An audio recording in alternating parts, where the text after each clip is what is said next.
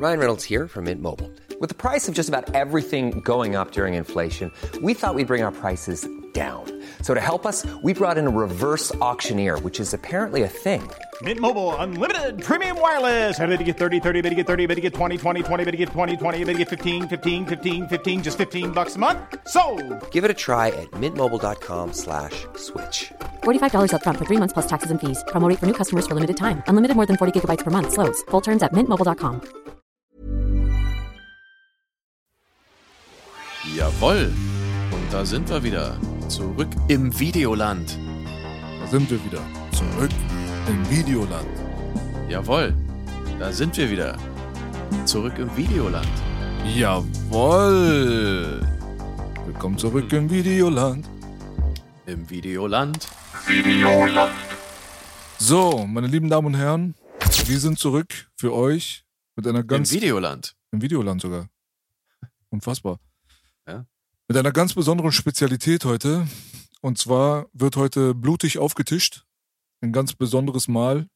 Schöne Rezepte. Rot eingefärbt und vor allem spezialisiert auf den Geschmack unseres allseits beliebten Physikprofessor-Doktoren Michael Menachem Popescu. Jawohl.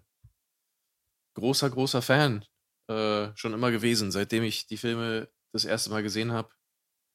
Ähm, ja, man muss diese Filme besprechen. Sie sind einfach Kultfilme. Und ähm, zu Recht, würde ich sagen. Nicht nur, dass es diesmal in diesem Podcast um den ersten quasi Horrorfilm geht, den wir besprechen. Es ist natürlich eine Horrorkomödie, wenn man ganz genau ist. Trotzdem gehört es zu diesem Genre und das ist natürlich in dem Augenblick jetzt eine Premiere. Außerdem gehen wir, wie ihr merkt, wieder zurück in die 80s. Jawohl, so ist es. Streng genommen, wenn wir alle Filme uns angucken, dann gehen wir sogar ein kleines bisschen in die 70s und auch in die 90s. Aber hauptsächlich bleiben wir natürlich in den 80s. Okay, also die Armee der Finsternis, also Teil 3, der Mhm. kam in den 90ern raus. Nur was kam in den 70ern raus? Ich dachte, Evil Dead 1 ist von 81, aber da hast du bestimmt noch mal Wissen, was unseres übersteigt. Erklär mal. Ähm, also, du hast natürlich recht. Ähm, veröffentlicht wurde der Film 1981. Gedreht wurde er allerdings im Winter 79, 80. Aha, habe ich mir ja fast gedacht, dass du darauf hinaus Genau. willst. Genau. Ja. Aber heute beschäftigen wir uns hauptsächlich mit dem zweiten Teil ähm, von 1987. Wir werden natürlich auch auf die anderen Teile zu sprechen kommen, ähm, aber unser Hauptaugenmerk liegt auf Tanz der Teufel 2, den ich jetzt persönlich, ich weiß nicht, wie es dir geht, aber den ich persönlich für den besten halte. Ah, sehr interessant auch, dass du den deutschen Titel nennst. Das kennt man von dir ja gar nicht. Ja. Mr. Point Break, groß geschrieben. Richtig, richtig. Äh, wir können auch gerne von Evil Dead sprechen. Das ist eigentlich auch ganz interessant, weil man sich dann nämlich mal angucken kann, was eigentlich für Titelvorschläge mal existierten, wie die Filme eigentlich heißen sollten und wie auch ähm, Army of Darkness dann heißen sollte. Yes, na dann tu mal. Klär uns auf. Also von Okay. vorne, ja, also von vornherein, das ist definitiv viel mehr dein Metier als meins. So, einfach für die Zuschauer Ja. da draußen. Unter uns ist es natürlich klar, muss man das jetzt nicht wiederholen und verdeutlichen. Aber äh, Michael Popescu hatte schon immer Menachem-mäßig ein Fable für den Scheiß. Und bei mir ist es ehrlich gesagt eher so ein bisschen umgekehrt. Also für mich ist das Horrorgenre eigentlich relativ uninteressant, muss ich sagen. Trotzdem, ähm, ja, so wie ihr es euch äh, denken könnt, wenn wir zusammen hier einen Podcast machen, gibt es natürlich auch von meiner Seite aus Liebe in Richtung auch dieses Werkes. Und äh, was ich da geil finde und was nicht so geil und so weiter, das kann man ja dann gleich nochmal bequatschen. Aber lass uns doch mal ganz kurz zu dieser Titelgeschichte zurückkommen, weil Mhm. du da natürlich viel mehr wahrscheinlich weißt als ich. Was waren denn da die Optionen? Also ursprünglich ähm, sollte das tatsächlich Book of the Dead heißen. Hm. Ganz klar, es geht ja auch um das Buch und äh, um das, was dieses Buch dann anstellt. Aber das war dann dem Produzenten, äh, der später gefunden wurde, um den Film zu veröffentlichen, äh, zu blöd. Das fand er total langweilig und der hat sich nämlich gedacht, okay, wenn wir jetzt irgendwas von einem Buch im Titel haben, dann werden sich irgendwie die Kids den Film nicht angucken, weil die hassen ja Bücher. Hm. Und dann gab es irgendwie ein Brainstorming und Sam Raimi hat, also der Regisseur Sam Raimi, hat äh, mehrere Titel vorgeschlagen, bis irgendwann The Evil Dead angenommen wurde, wo der Produzent namens Shapiro gesagt hat, okay, das ist der am wenigsten beschissene. Oh. Ja, so ist der Titel dann zustande gekommen. Deswegen heißt die Reihe jetzt die Evil Dead Reihe, beziehungsweise jetzt mittlerweile ja ein Franchise schon. Ja, auf jeden Fall. Na gut, also Ja. man hat das, ähm, das geringste Übel gewählt, laut äh, Shapiro. So ist es. Ja. So ist es. Das ist sehr Ähm, motivierend auf jeden Fall. Da hätte man bestimmt schon voll Bock dran zu arbeiten, so wenn man direkt schon da so, so ein, so ein Half-Ass-Ansage bekommt von wegen, ja, gut, Jungs, dann nehmen wir halt das Beschissenste oder das Beste unter dem Beschissensten, besser gesagt. Ja, also man darf jetzt nicht vergessen, ähm, das war natürlich irgendwie, als er rausgekommen ist, kein Kultfilm von Anfang an. Und Sam Raimi war einfach ein Niemand. Ähm, und als der Film dann tatsächlich irgendwie durch Stephen Kings Einfluss ähm, irgendwie äh, äh, zu, zu einer Veröffentlichung äh, kam, beziehungsweise dass er überhaupt finanziert wurde, war ja auch schon irgendwie, glaube ich, ähm, durch. Nee, das stimmt nicht ganz, sorry, das muss ich zurücknehmen. Äh, es gab einen, einen Kurzfilm, den äh, Sam Raimi gemacht hatte, Within the Woods hieß der.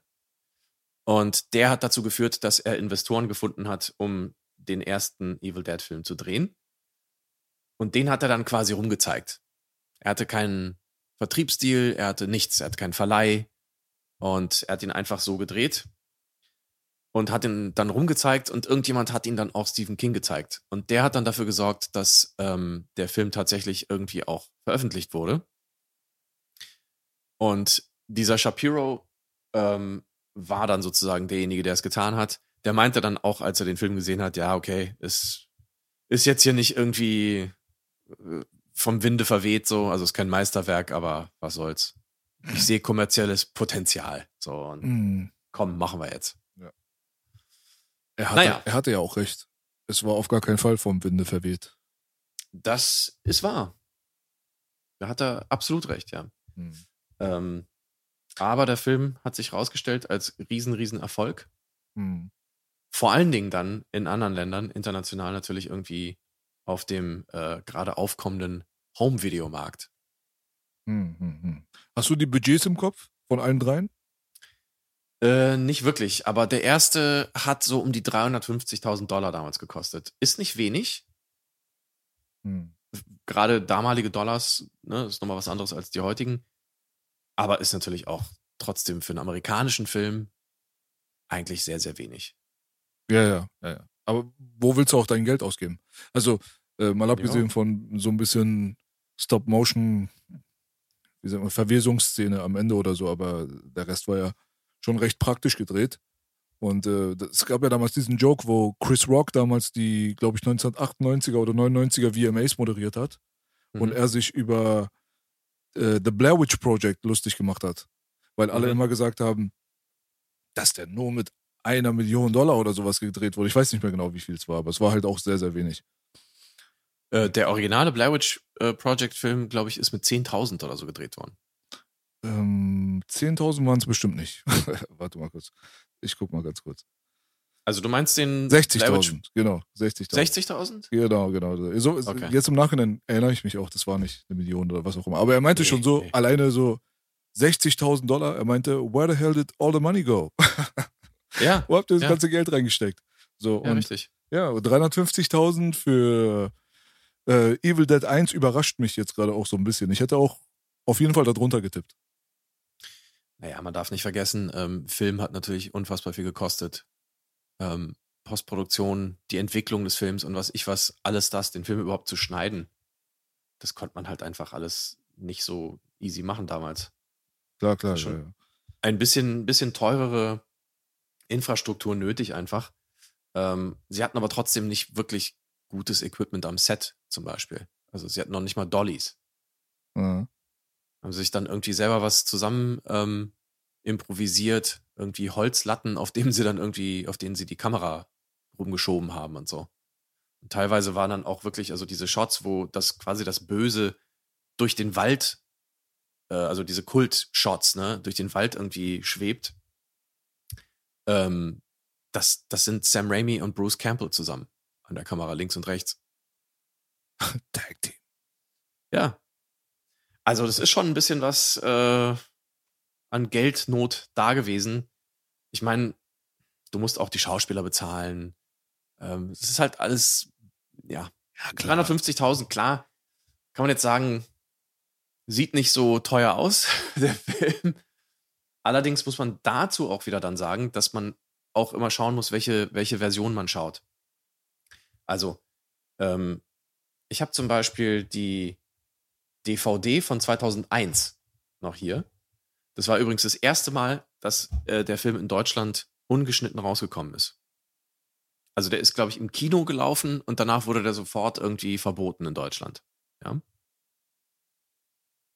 Und also, muss man sich mal vorstellen. Ich weiß nicht, also Tanz der Teufel, der erste Teil ist jetzt schon der horrormäßigste am, äh, von allen, aber auch der ist jetzt nicht so, dass man jetzt sagen müsste, okay, wir müssen ihn verbieten, er ist einfach zu schlimm.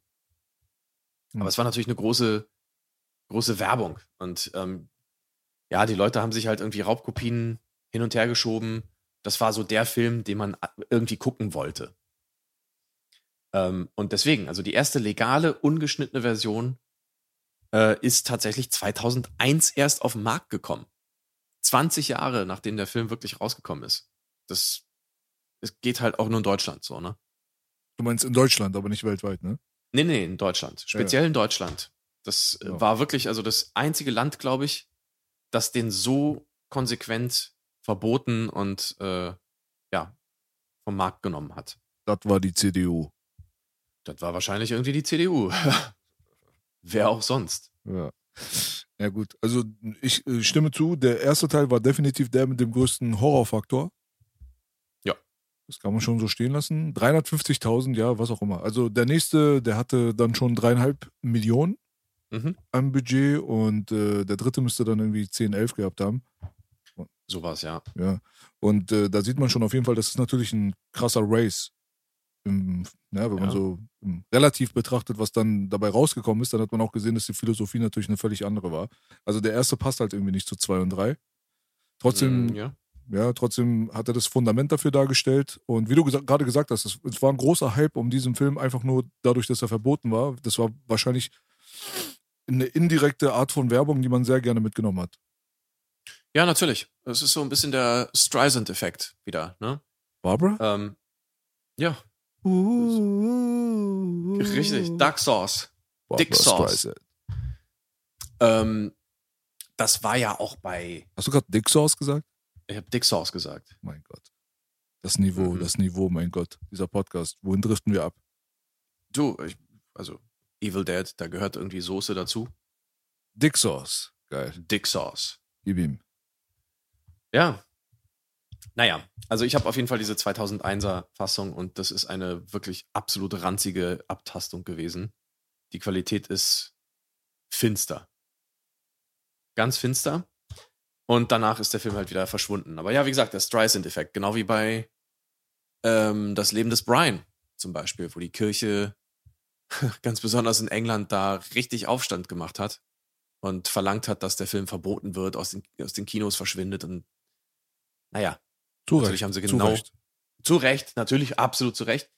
Ähm, aber das hat dazu geführt, dass die Leute den einfach äh, noch lieber sehen wollten, Klar. sehr neugierig waren. Also, es gibt ein paar Parallelen, muss man dazu sagen, wenn du jetzt schon gerade das Leben des Brian aufbringst. Mhm. Also für mich persönlich ein absoluter Scheißfilm. So, jetzt mal. Das Leben des Brian? Ja, also es gibt da aber ein paar Sachen, die sind einfach forever. So, so du hast einfach einen Film, der so über die gesamte Laufzeit gesehen, würde ich ihn mir jetzt prozentual aufteilen, wie viele Minuten davon ich jetzt wirklich genossen habe. Ja, da Mhm. sind einfach nicht viele.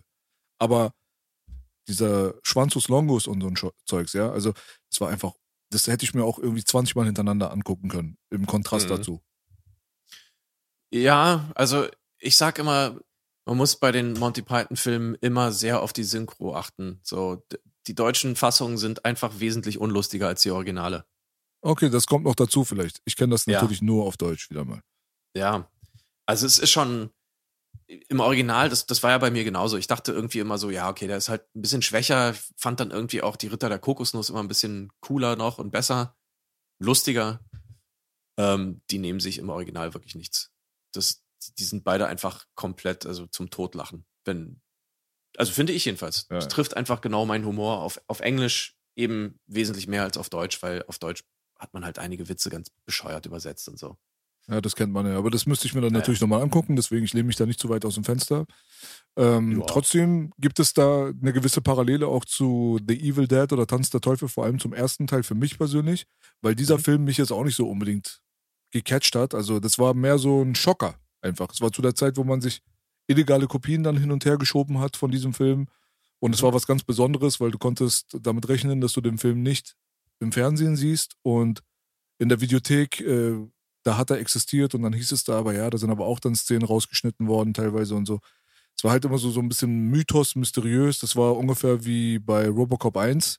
Da Mhm. gab es natürlich dann auch eine deutsche Fassung mit der kompletten Exekutionsszene, die sich dann aber unterm Tisch dann irgendwie weitergegeben wurde. Einfach nur die Kopie der Kopie, die dann irgendwo aus dem holländischen Original den, seinen Weg dann nach Deutschland gefunden hat. Und dadurch war es halt was ganz Besonderes, wenn du in der Schule den bekommen hast, oh, kennst du den, der ist verboten.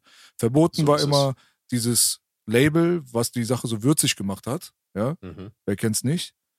Und dann hat man sich das Ding angeguckt. Ich denke mal, viele von uns äh, haben da auch wieder mal die Gruppendynamik walten lassen und dann saßen da halt irgendwie fünf bis zehn Jungs in einem Raum irgendwann, ja, die dann alle so zwischen, keine Ahnung, 13 und äh, 17 waren und haben sich dann The Evil Dead als Event reingezogen, Tanz der Teufel. Ja. Richtig. Die Szene zum Beispiel im Vergleich zu ähm, hier Schwanzus Longus, wie auch immer der im Original heißt, aber der war einfach funny, der Typ. Biggest, biggest, dickest. Biggest, dickest. Okay. Ähm, Mhm. Die Sache bei Evil Dead war halt die Vergewaltigung einer Frau durch einen Baumstamm. Ja.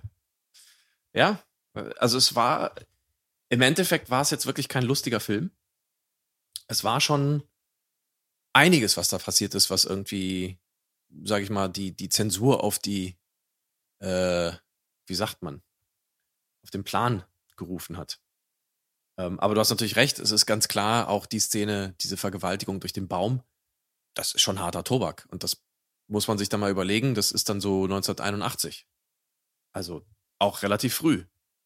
Ja, also äh, wenn der Geht, gute, ja. ja, wenn der Ja. gute Menachem, ja, damals, noch einige Jahre vorher zum Beispiel, oder auch äh, zum selben Zeitraum, keine Mhm. Ahnung, fünf Minuten Vergewaltigungsszene gedreht hat, dann Mhm. weiß ich nicht, ob jetzt irgendwie paar Sekunden Ast in Frau Vergewaltigungsszene jetzt wirklich so ist, dass man den Film jetzt super verteufeln muss. Vielleicht war das auch einfach Glück im Unglück, sage ich mal. Manchmal sind Kontroversen halt ganz gut. Und Mhm. insgesamt finde ich, ist der Film overrated im Bereich der Brutalität.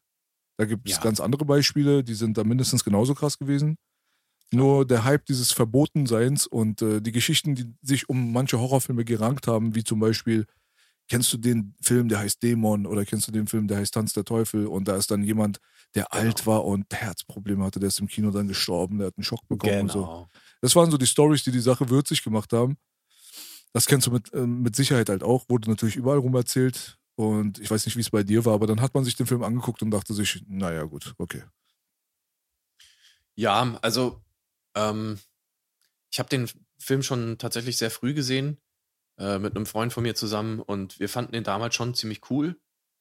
Äh, Man ist ja auch irgendwie, wenn man jung ist, auch ein bisschen naiver, man hat jetzt auch nicht so viele Vergleichsmöglichkeiten und wenn man den dann so früh sieht, dann ist man schon beeindruckt.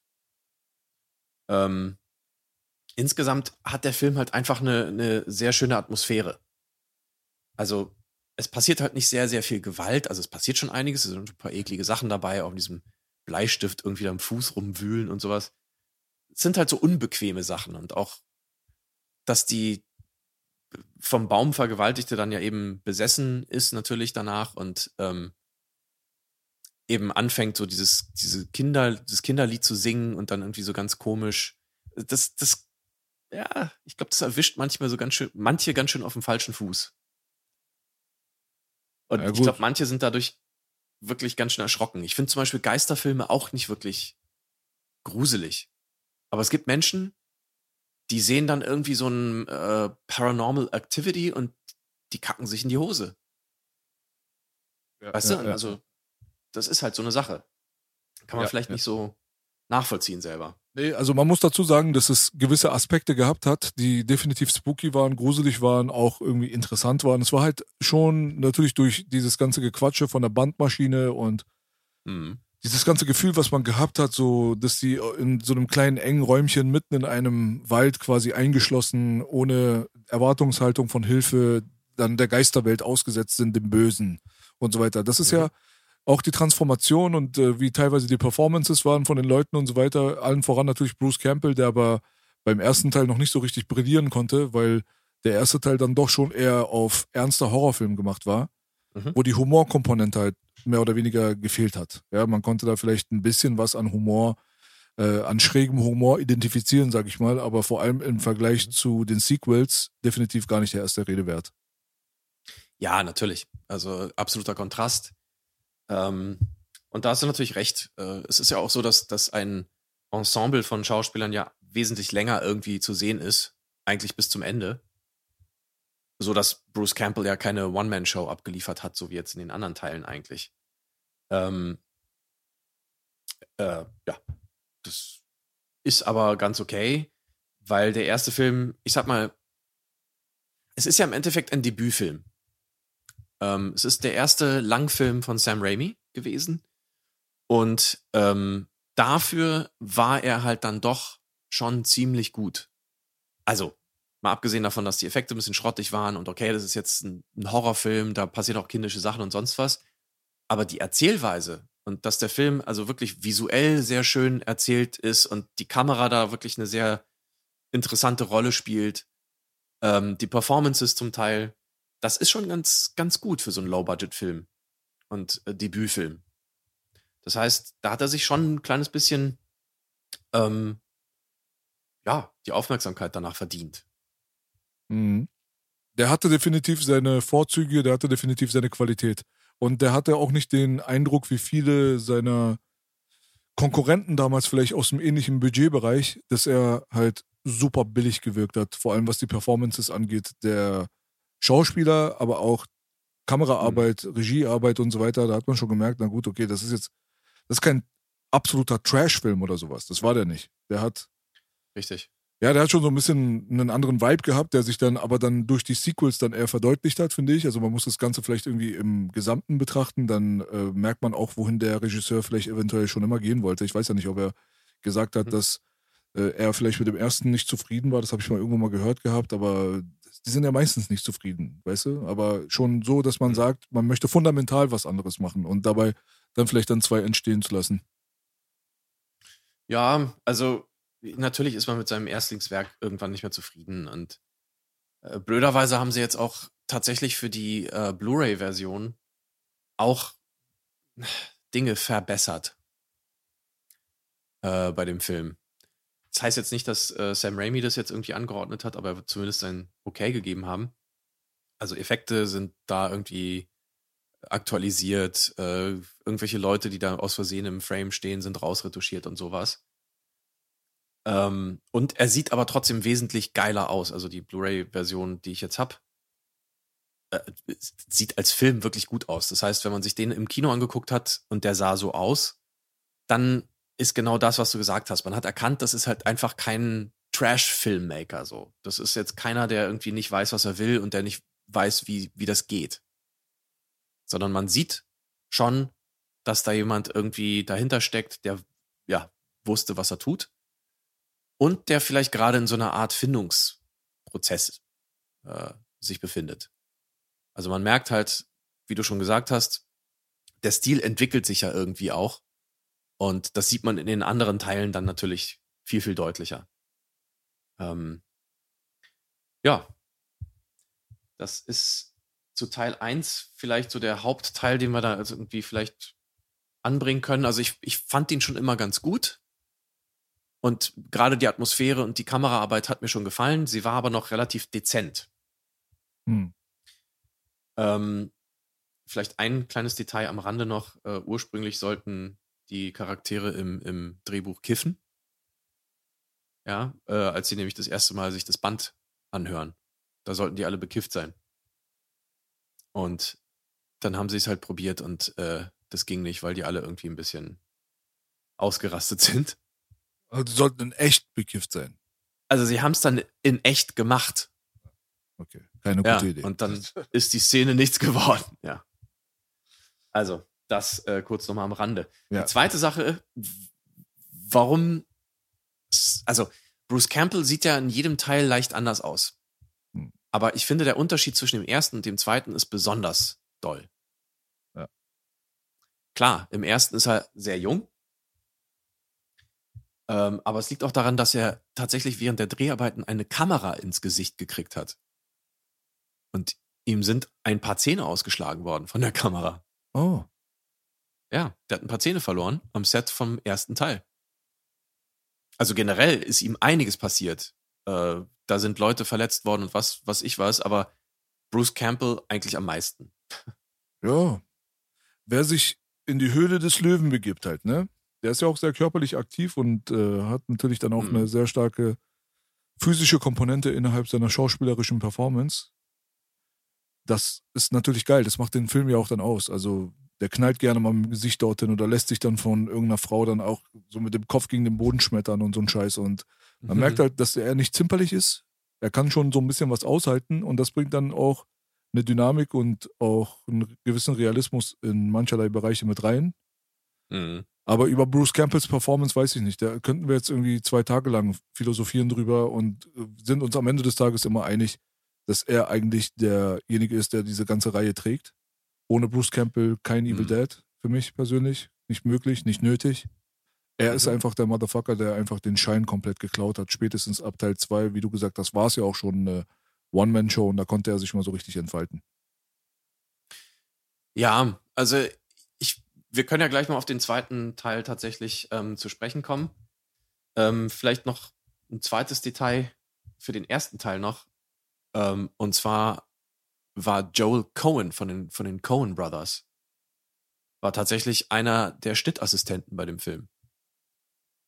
Bei Ta- Tanz der Teufel 1. Wer ist Joel Cohen?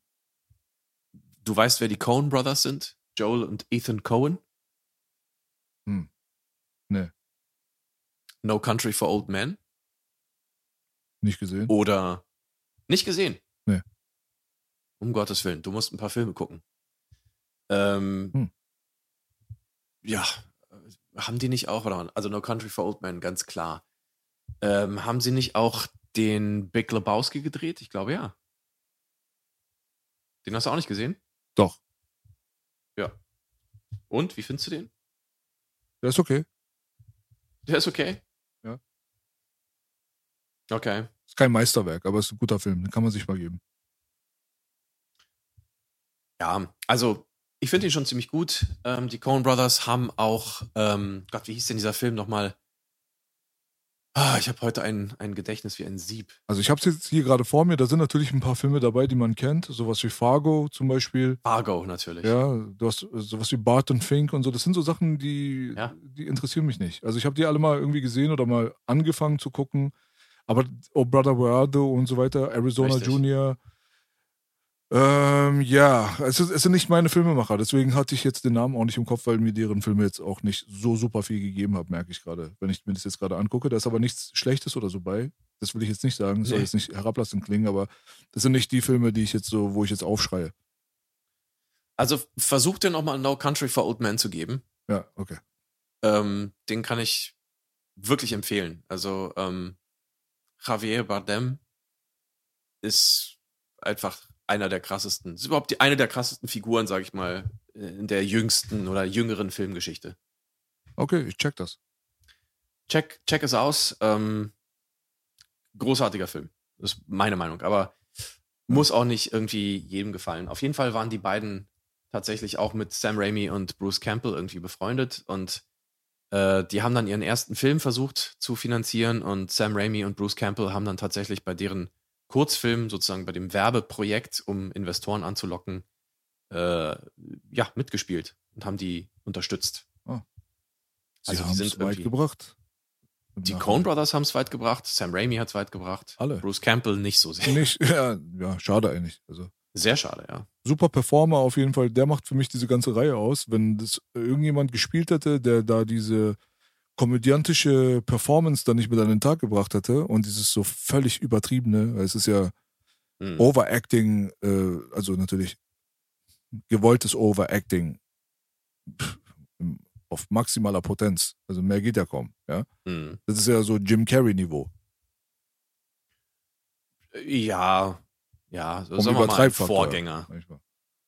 Ja, also an Jim Carrey kommt nichts ran. So, weißt du, der ist so derjenige, der hat es an die Spitze getrieben. Aber so Bruce Campbell und so weiter bei Evil Dead, das sind schon so Performances, die könnte man schon in derselben Liga betrachten, ne? Wenn es um völlig überdrehtes Overacting geht, so. Ja, ja, also es ist ja dieser typische Three Stooges äh, Humor, halt sehr, dieser physische Humor. Hm. Ähm, und da sind die ja große Fans von. Sam Raimi genauso wie Bruce Campbell. Das merkt man ja auch. Weil wenn die jetzt nicht irgendwie, wenn die keine Fans wären, hätten sie nicht so viel Herzblut reingesteckt. Ähm, ich glaube, Bruce Campbell hat sogar irgendwie, hat seine Eltern dazu überredet, irgendwie, glaube ich, eine Hypothek auf, auf deren Haus irgendwie aufzunehmen, um äh, die Fertigstellung von Evil Dead 1 zu finanzieren noch. Stell dir mal vor. Ja, ist echt krass. Und ich habe mich getäuscht, der Film hat tatsächlich nur 90.000 gekostet. Aber Hm. gut. Echt? Ich habe gerade ja. 370 gelesen. Aber egal. Ja, tatsächlich irgendwo. Ja, wahrscheinlich gibt es wieder tausend Quellen, die tausend Sachen sagen. Ja, ja. Ähm, wer weiß, was da los ist. Auf jeden Ja. Fall ähm, hat auch Lucy Lawless, auch eine weitere Person aus dem Sam Raimi-Universum, damals auch äh, Tanz der Teufel 1 gesehen. Und sie war völlig äh, entsetzt über diese Vergewaltigungsszene Hm. und hat sich gefragt, welche, welche abartigen Typen sowas drehen können. Ja. Hm. Lustigerweise hat sie dann später den Produzenten äh, Rob Tapert geheiratet und war dann natürlich Xena, was ja auch eine Sam Raimi-Produktion war. guck mal, guck mal, guck mal. Ja. Insofern, sie ist dann eine, eine Sam Raimi Regular geworden, wie man so schön sagt. Hm. Ja, du, also Ja. es geht ja auch immer darum, die Tabus zu brechen und was damals so geisteskrank daneben war, ist heutzutage FSK 16. Die Welt hat sich dementsprechend ja auch entwickelt. Ja, da haben die ja auch Klar. ihre Vorarbeit geleistet. Also man kennt es ja, ne? Man darf ja nicht mit der Tür ins Haus fallen, immer peu à peu und ein Tabu brechen, dann das nächste und so weiter, Mhm. bis dann quasi keine Tabus mehr existieren, mehr oder weniger. Ja, ja, ja, gut. Also ein paar Tabus wird es immer geben, die kann man nicht einfach so brechen. Da gab es Leute, die das probiert haben, das ist aber irgendwie trotzdem nicht ganz so, hat sich nicht so etabliert. Ich äh, rufe mal vielleicht ähm, A Serbian Film in Erinnerung. Ich weiß nicht, ob du den gesehen hast. Nee. Der hat einige Tabus gebrochen, aber es ist dann, hat, hat sich dann auch nicht wirklich etabliert. Ist immer noch so ein bisschen so ein Einzelgänger geblieben. Was war da? Also welche krassen Tabus, nenn mal so die härtesten Sachen? Ähm, also ich sag mal eine Sache vielleicht, ähm, das wurde nicht gezeigt, aber es wurde zumindest thematisiert und irgendwie so vom Konzept her er erwähnt als Gag in dem Film. Ähm, nur als Stichpunkt Unborn Porn. Ah, okay. Ja. Ähm, ja, Also Aber- Schwangere wurden geballert oder was? na, Oder die darum, Offsprings der Schwangeren. äh, Ja, das, das Kind im Mutterleib. Ja, okay, ja gut. Also, Ja. man hat sich sozusagen irgendwie versucht, selbst zu überschlagen, um irgendwelche Tabus zu brechen. Aber es braucht halt auch irgendwo einen Inhalt, einen Background. Und wenn jetzt ein Film wie Der Exorzist zum Beispiel Hm. ein Mädchen zeigt, was auf der Treppe steht und irgendwie darunter pisst und sowas, ne? Oder furchtbare Sachen sagt, irgendwie, du weißt, de de deine Mutter ist in der Hölle und Hm, hm. macht Fellatio. ich meine, dann hat es halt einen Hintergrund. Es ist ein Tabu, du hast trotzdem ein Kind, was vor der Kamera ist und das sagt. Okay, verstehe. Also Aber- Tabubruch des Tabubruchs willen alleine reicht nicht aus, um einen guten Film zu machen, wäre das Na, Fazit. das sowieso nicht. Ja. Ja. Ist auch langweilig. Also, warum sollte ich das machen? Es, es muss schon irgendwie interessant sein. Irreversible zum Beispiel hat einige Tabus gebrochen. Ja, definitiv. Scheißfilm. Ja. Geiler Film. Ja, ihn geil. sehr gut. Mir war es fast klar, dass du den magst. Ja, fast. natürlich. Der ist so scheiß langweilig, dieser Drecksfilm. Also wirklich, da so zwei Szenen, einmal mit dem Feuerlöscher und einmal die Vergewaltigung.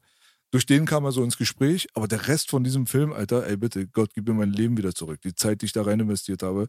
Ich dachte mir so nach, oh, Mhm. Alter, ey, ich meine, also ich wirklich, bis heute äh, lasse ich mich auch nicht überreden. So. Da hat jeder vielleicht seinen eigenen Geschmack so, weißt du? Soll jeder gut finden oder schlecht finden, aber das sind so eine Filme so, wenn die diese ganze Hype-Propaganda hinter sich nicht gehabt hätten, genau eben wegen diesen Tabubrüchen. Und wenn du diese paar Tabubrüche, die auch wirklich sehr, sehr explizit waren, wenn du die aus dem Film rausschneidest, dann kannst du mir doch nicht erzählen, dass da irgendein Hahn danach gekräht hätte. Mm, Also, natürlich hast du recht, dass es irgendwo immer ein Gimmick ist, um den Film zu bewerben, vielleicht. In dem Falle war das natürlich schon gerechtfertigt. Also, die Geschichte hat diese, diese Tabubrüche ja gerechtfertigt und hat sie in einen Kontext gestellt, wo es einfach nicht nur äh, ein Tabubruch des Tabubruches wegen sozusagen war. Ähm, der Film, finde ich, ist auch Den Punkt kann ich geben, sage ich. Deswegen, also es war zumindest motiviert. Ähm, Mhm. Ich persönlich fand den Film visuell auch sehr interessant erzählt.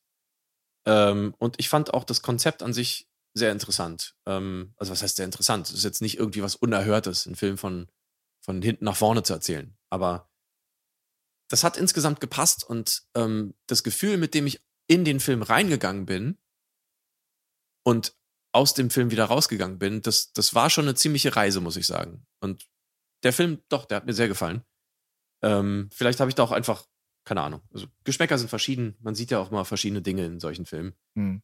Ähm, aber ja, also Tabubruch jetzt nur, weil es, boah, ich bin jetzt so edgy, weißt du? Ja, ja, klar, klar. Das, muss jetzt nicht das sein. muss nicht sein. Also, Nee, da, da sind wir uns einig. Ja gut, la, lass uns doch mal zurückkommen äh, zum Ja. Thema und zwar äh, vor allem Teil 2. Bei Teil 1 habe ich irgendwie Ja. mitbekommen zum Abschluss von meiner Seite aus, da gibt es auch dann vielleicht nicht mehr so viel zu sagen, weil bei Teil 2 wird man vieles ansprechen, was bei Teil 1 auch existiert hat, muss man dazu sagen. mhm. Ähm, bei Teil 1 sollte die Baumvergewaltigungsszene tatsächlich mal mit einem Mann stattfinden, habe ich gehört. Ups, ja, Ja, das ja. hätte ein bisschen anders laufen können, die ganze Geschichte, aber das wurde dann letztendlich dann doch umgeändert, umkonzeptioniert.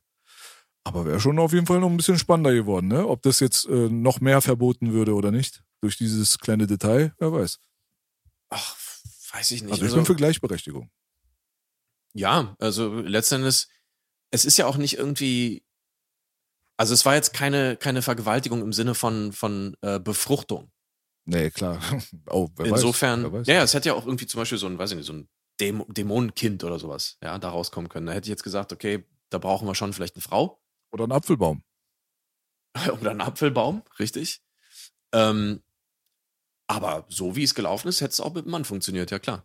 Also, na gut, also so viel dazu. Vielleicht äh, kriegen wir das ja mal hin in Zukunft beim Remake. Wenn die jetzt alle Männer zu Frauen machen, dann machen wir die Frauen einfach mal zu Männern und beim nächsten Evil Dead Remake möchte ich bitte einen Mann in dieser Szene sehen. Okay, Hollywood? So kleiner Wunsch von mir aus. Na, das haben sie sich jetzt bestimmt hinter die Ohren geschrieben. Alle hören mit. alle hören mit. Ähm, aber was vielleicht noch ganz interessant ist, ähm, wir haben ja schon darüber gesprochen, dass er, dass Sam Raimi ähm, so ein bisschen seinen Stil gefunden hat mit Tanz der Teufel 1. Und ich finde, man sieht schon sehr gut die Entwicklung, wenn man sich den Film anguckt, der am Anfang relativ, naja, größtenteils konventionell gedreht ist. Die Einstellungen sind professionell, sind gut, aber sie sind nicht sehr verrückt. Aber er entwickelt sich halt. Ich sag mal, grob ab der Hälfte, da wo es dann auch richtig abgeht, da fängt auch die Kamera an, irgendwie anders mitzuspielen. Und das fand ich bei dem ersten Teil halt sehr, sehr interessant. Ähm, da wollte ich nochmal anbringen, dass man vielleicht, wenn man da irgendwie, also wer jetzt Bock hat beim Zuhören, sich da mal vielleicht einen Einfluss von Sam Raimi mal reinzuziehen, dem kann ich den Film The Haunting empfehlen von 1963. Ja, von Robert Wise, ein sehr bekannter äh, Regisseur. Und da sieht man auf jeden Fall Proto-Raimi. Den Film hat Sam Raimi auf jeden Fall geguckt und hat sich gesagt, ach du Kacke, das mache ich auch. Hm. Das ist geil. Hundertprozentig. Ja, Ja, das ist The Haunting. The Haunting. Ähm, check das auf jeden Fall. Es ist halt interessant zu beobachten, wie krass wir abhängig sind, was unsere Kreativität angeht von Inspiration, also quasi von anderen. Mhm. Wir, sind- wir waren ja eigentlich seit der Kindheit an, ist es ja eigentlich nichts anderes als ein Selbstfindungsprozess durch das Implementieren von anderen Charakterzügen durch Nachmachen. So, das ist der Mensch. Und in dem Ja. Augenblick, wenn man sowas dann hört und sieht, dann merkt man halt, dass es immer wieder der Fall ist. Ob das jetzt Musik ist, ob das Film ist, spielt überhaupt gar keine Rolle. Ohne diese Inspiration ist die eigene Kreativität halt sehr limitiert und so sind wir schon gruppendynamisch voneinander sehr abhängig, um auch wachsen zu können. Mhm. Und äh, das ist das beste Beispiel dafür. Manche Leute übertreiben es, dann wird es Copy und Paste.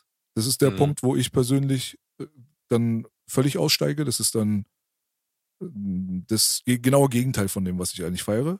Aber auf Mhm. der anderen Seite ist das Kontrastprogramm dazu nicht jedes Mal alles selbst zu erfinden, sondern sich halt von guten, richtigen Sachen inspirieren zu lassen, aber eine ordentliche und gute Portion Individualität und eigene Seele damit reinzuarbeiten, um dann letztendlich ein neues Produkt zu erschaffen auf der Basis der Inspiration. Das, das wäre der Optimalfall für Kunst. Ja, das ist im Endeffekt äh, genau das Sampling und Remixen, was du beschreibst. Du nimmst irgendwas, was schon existiert und packst es in einen neuen Kontext und machst einfach was Neues draus. So funktioniert das dann halt auch gut. Dann kann es auch durchaus ein Tribute sein und nicht nur irgendwie eine billige Kopie.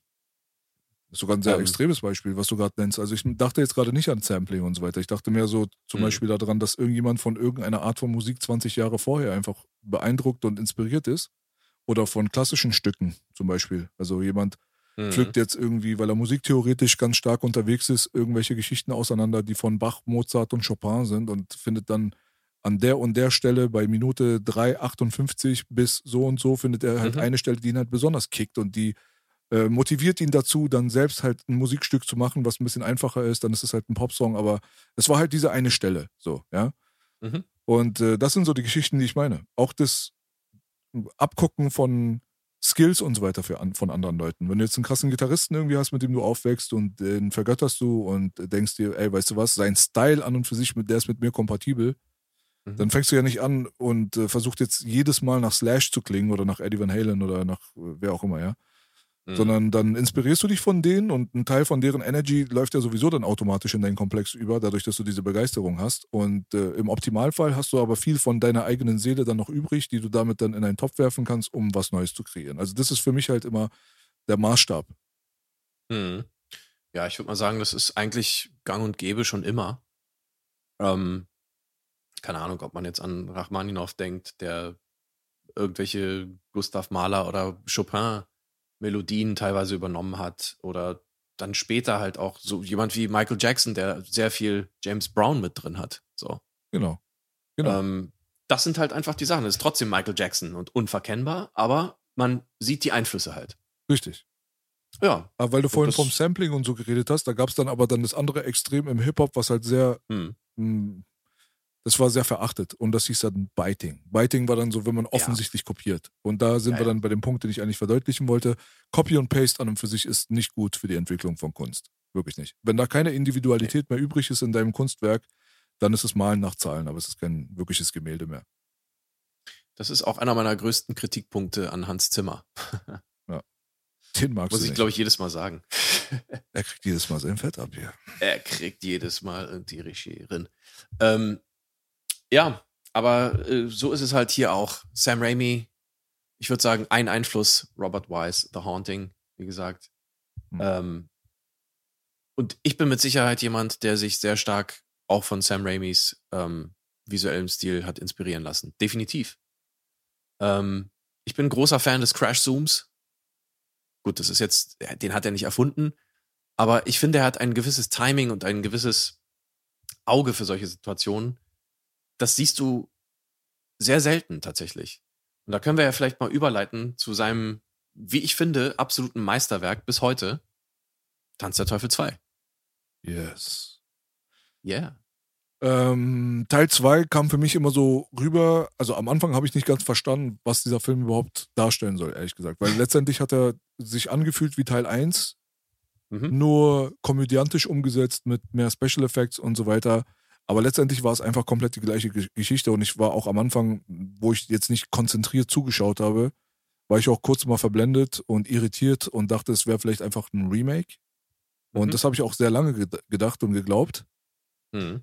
wo ich immer noch der Meinung bin, dass es ja irgendwie schon auf eine gewisse Art und Weise trotzdem irgendwo ein Remake ist, auch wenn es kein Remake ist, weil es ist natürlich eine neue Freundin von Ash, er kommt jetzt schon wieder in ein Wäldchen rein und erlebt halt so ziemlich dasselbe, nur anders erzählt. Und äh, da dachte ich mir, war der Regisseur vielleicht unzufrieden mit dem ersten Werk und hatte da eine andere Vision irgendwie im Kopf und dachte sich, ey, weißt du was, jetzt habe ich aber so ein bisschen mehr Budget, weil dreieinhalb Millionen, damit kann man schon arbeiten.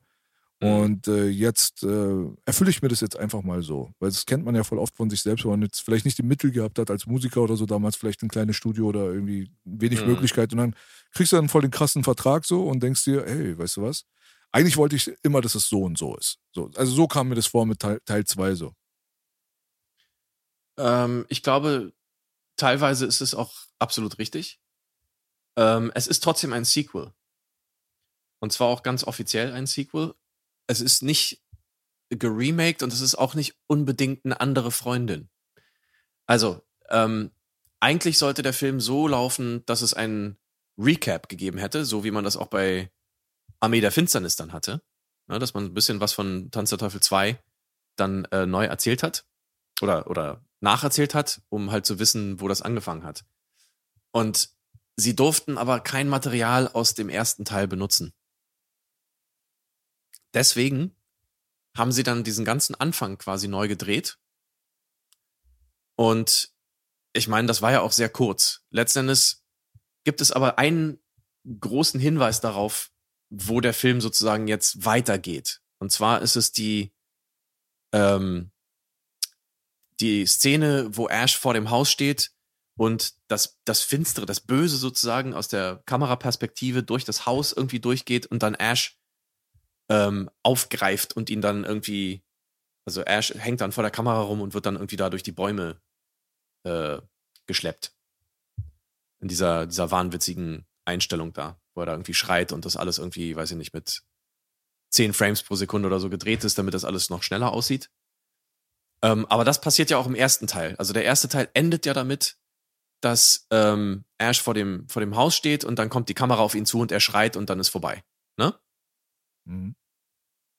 Der zweite fängt eigentlich erst mit seiner neuen Geschichte, wie es weitergeht, da an, wo dasselbe passiert. Alles davor mit der Freundin ist im Prinzip wie so eine Art abgekürzter, neu äh, gedrehter Recap des ersten Films.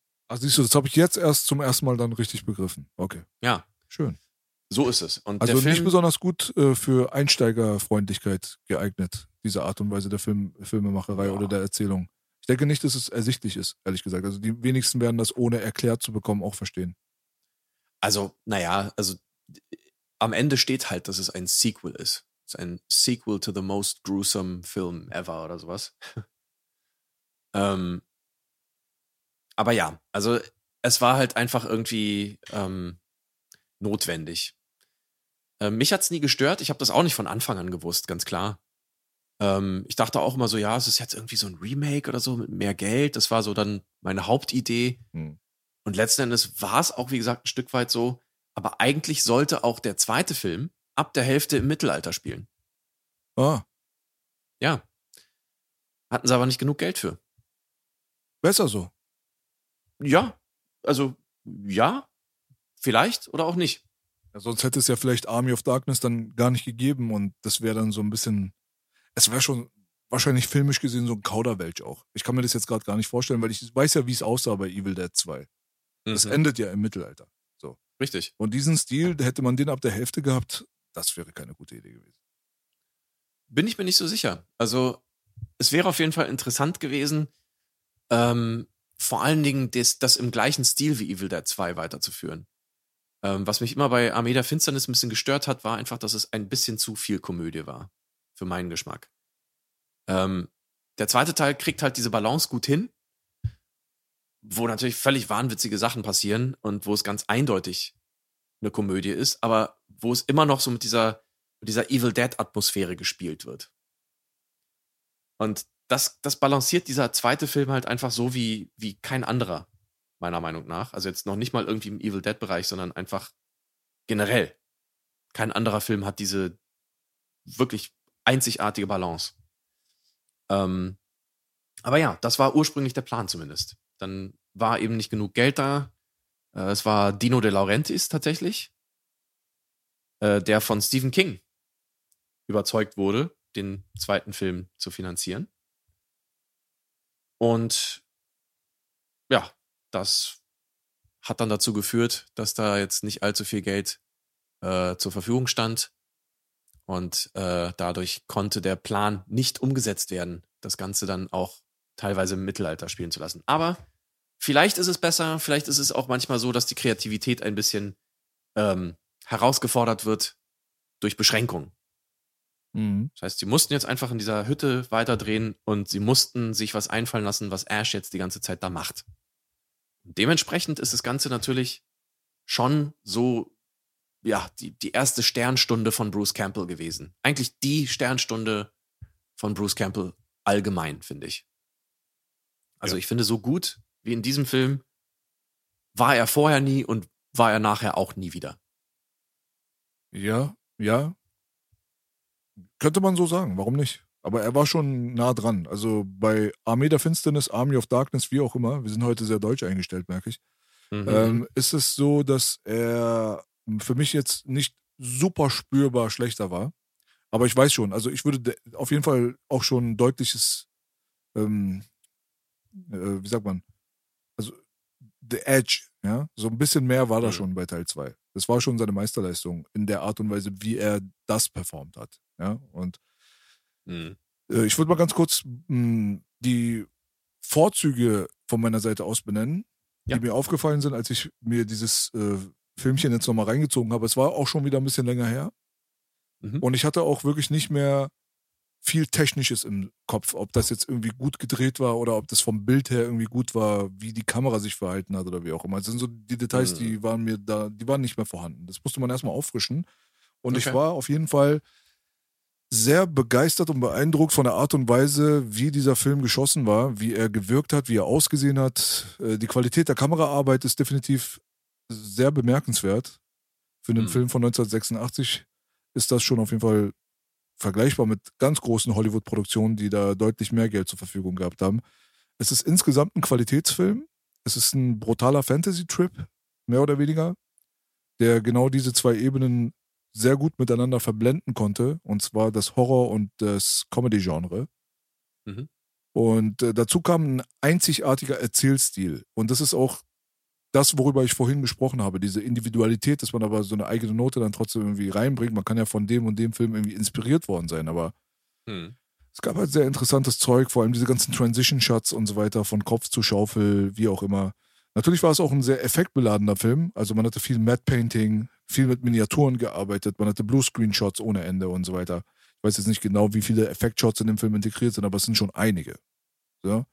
Aber vor Ja. allem, wie gesagt, würde ich das sehr intelligente Transition-Shooting da nochmal hervorheben wollen für die Leute, die sich das angucken.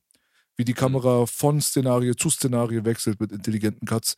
Das war mit dem Bild, mit der, ähm, mit der Farbe, also wie, wie es farblich aussah, Kontrastwerte und so weiter, sind sehr hochwertig. Es gibt natürlich ein paar Shots, die sind es nicht. Das sind vor allem dann die Effektshots, wenn dann Mhm. zum Beispiel gegen, was weiß ich nicht was, gegen diese letzte Mutation äh, des Monsters aus dem Keller dann Henrietta, gekämpft wird, ja, ja, ja. gegen die Henriette.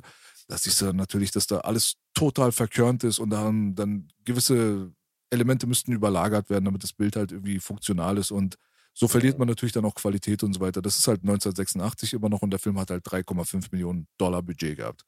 Das muss man schon irgendwie verschmerzen können. Nee, so sieht's aus. Ähm, als der Film rausgekommen ist, damals äh, hat er vor allen Dingen in der Filmwelt ähm, tatsächlich wahnsinnige Wellen geschlagen. Ähm, ich erinnere mich noch, ich glaube, es war sogar James Cameron, der damals davon erzählt hat und der gesagt hat, also irgendwie wollten sie alle damals den Evil Dead 2 Look haben. Weil der Look des Films, wie du gerade schon gesagt hast, ist eigentlich wirklich sehr, sehr amtlich, sehr, sehr schön. Ähm, diese Kombination aus analogem Film, schön geleuchtet, natürlich die Kameraarbeit an sich, über die kommen wir, also über die müssen wir gleich nochmal gesondert sprechen, ähm, weil da komme ich dann äh, über das, was du über Bruce Campbell gesagt hast und dass er den Film getragen hat oder die ganze Reihe getragen hat, das stimmt. Bei diesem Film ist es so, dass ich hier aber zwei da Hauptdarsteller sehe. Es ist tatsächlich Bruce Campbell und die Kamera. Klar. Ich habe jetzt natürlich nur von den Personen gesprochen, aber ich verstehe Klar. dein Konzept. Und Mhm. ich würde da definitiv zustimmen. Es ist grandios. Grandios. Also die Kreativität, die ganzen POV-Shots teilweise, was sie alles getrickst haben, auch Humor mit der Kamera zu erzählen.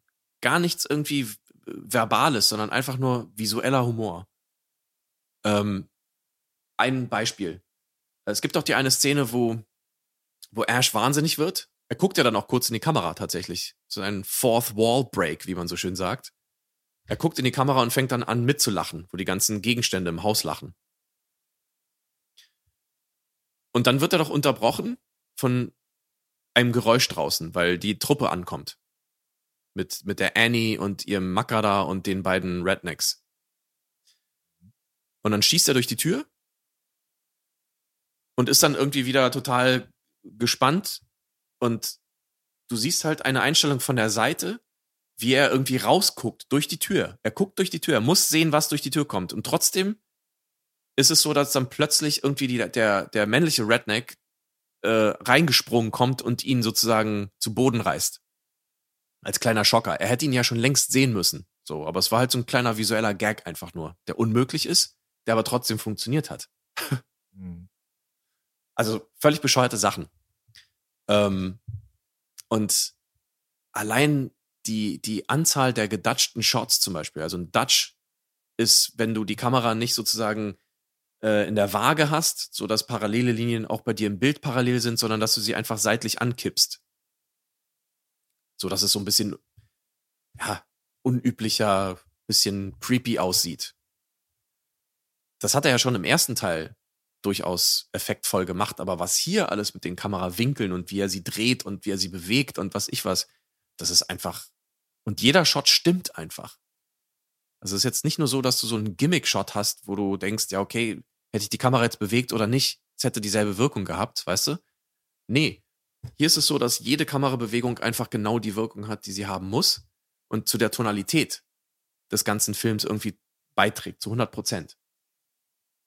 Und das ist eine Sache, ähm, da habe ich wirklich, also sobald ich irgendwie reif genug war, darüber nachzudenken und das irgendwie wahrzunehmen, habe ich einfach ohne Ende gestaunt. Das war, das war der Grund für mich, auch von der Atmosphäre und natürlich auch von, vom Inhalt, von dem, was erzählt wird und so weiter, ist es ein Grund für mich gewesen, diesen Film in meine Top 5 aufzunehmen.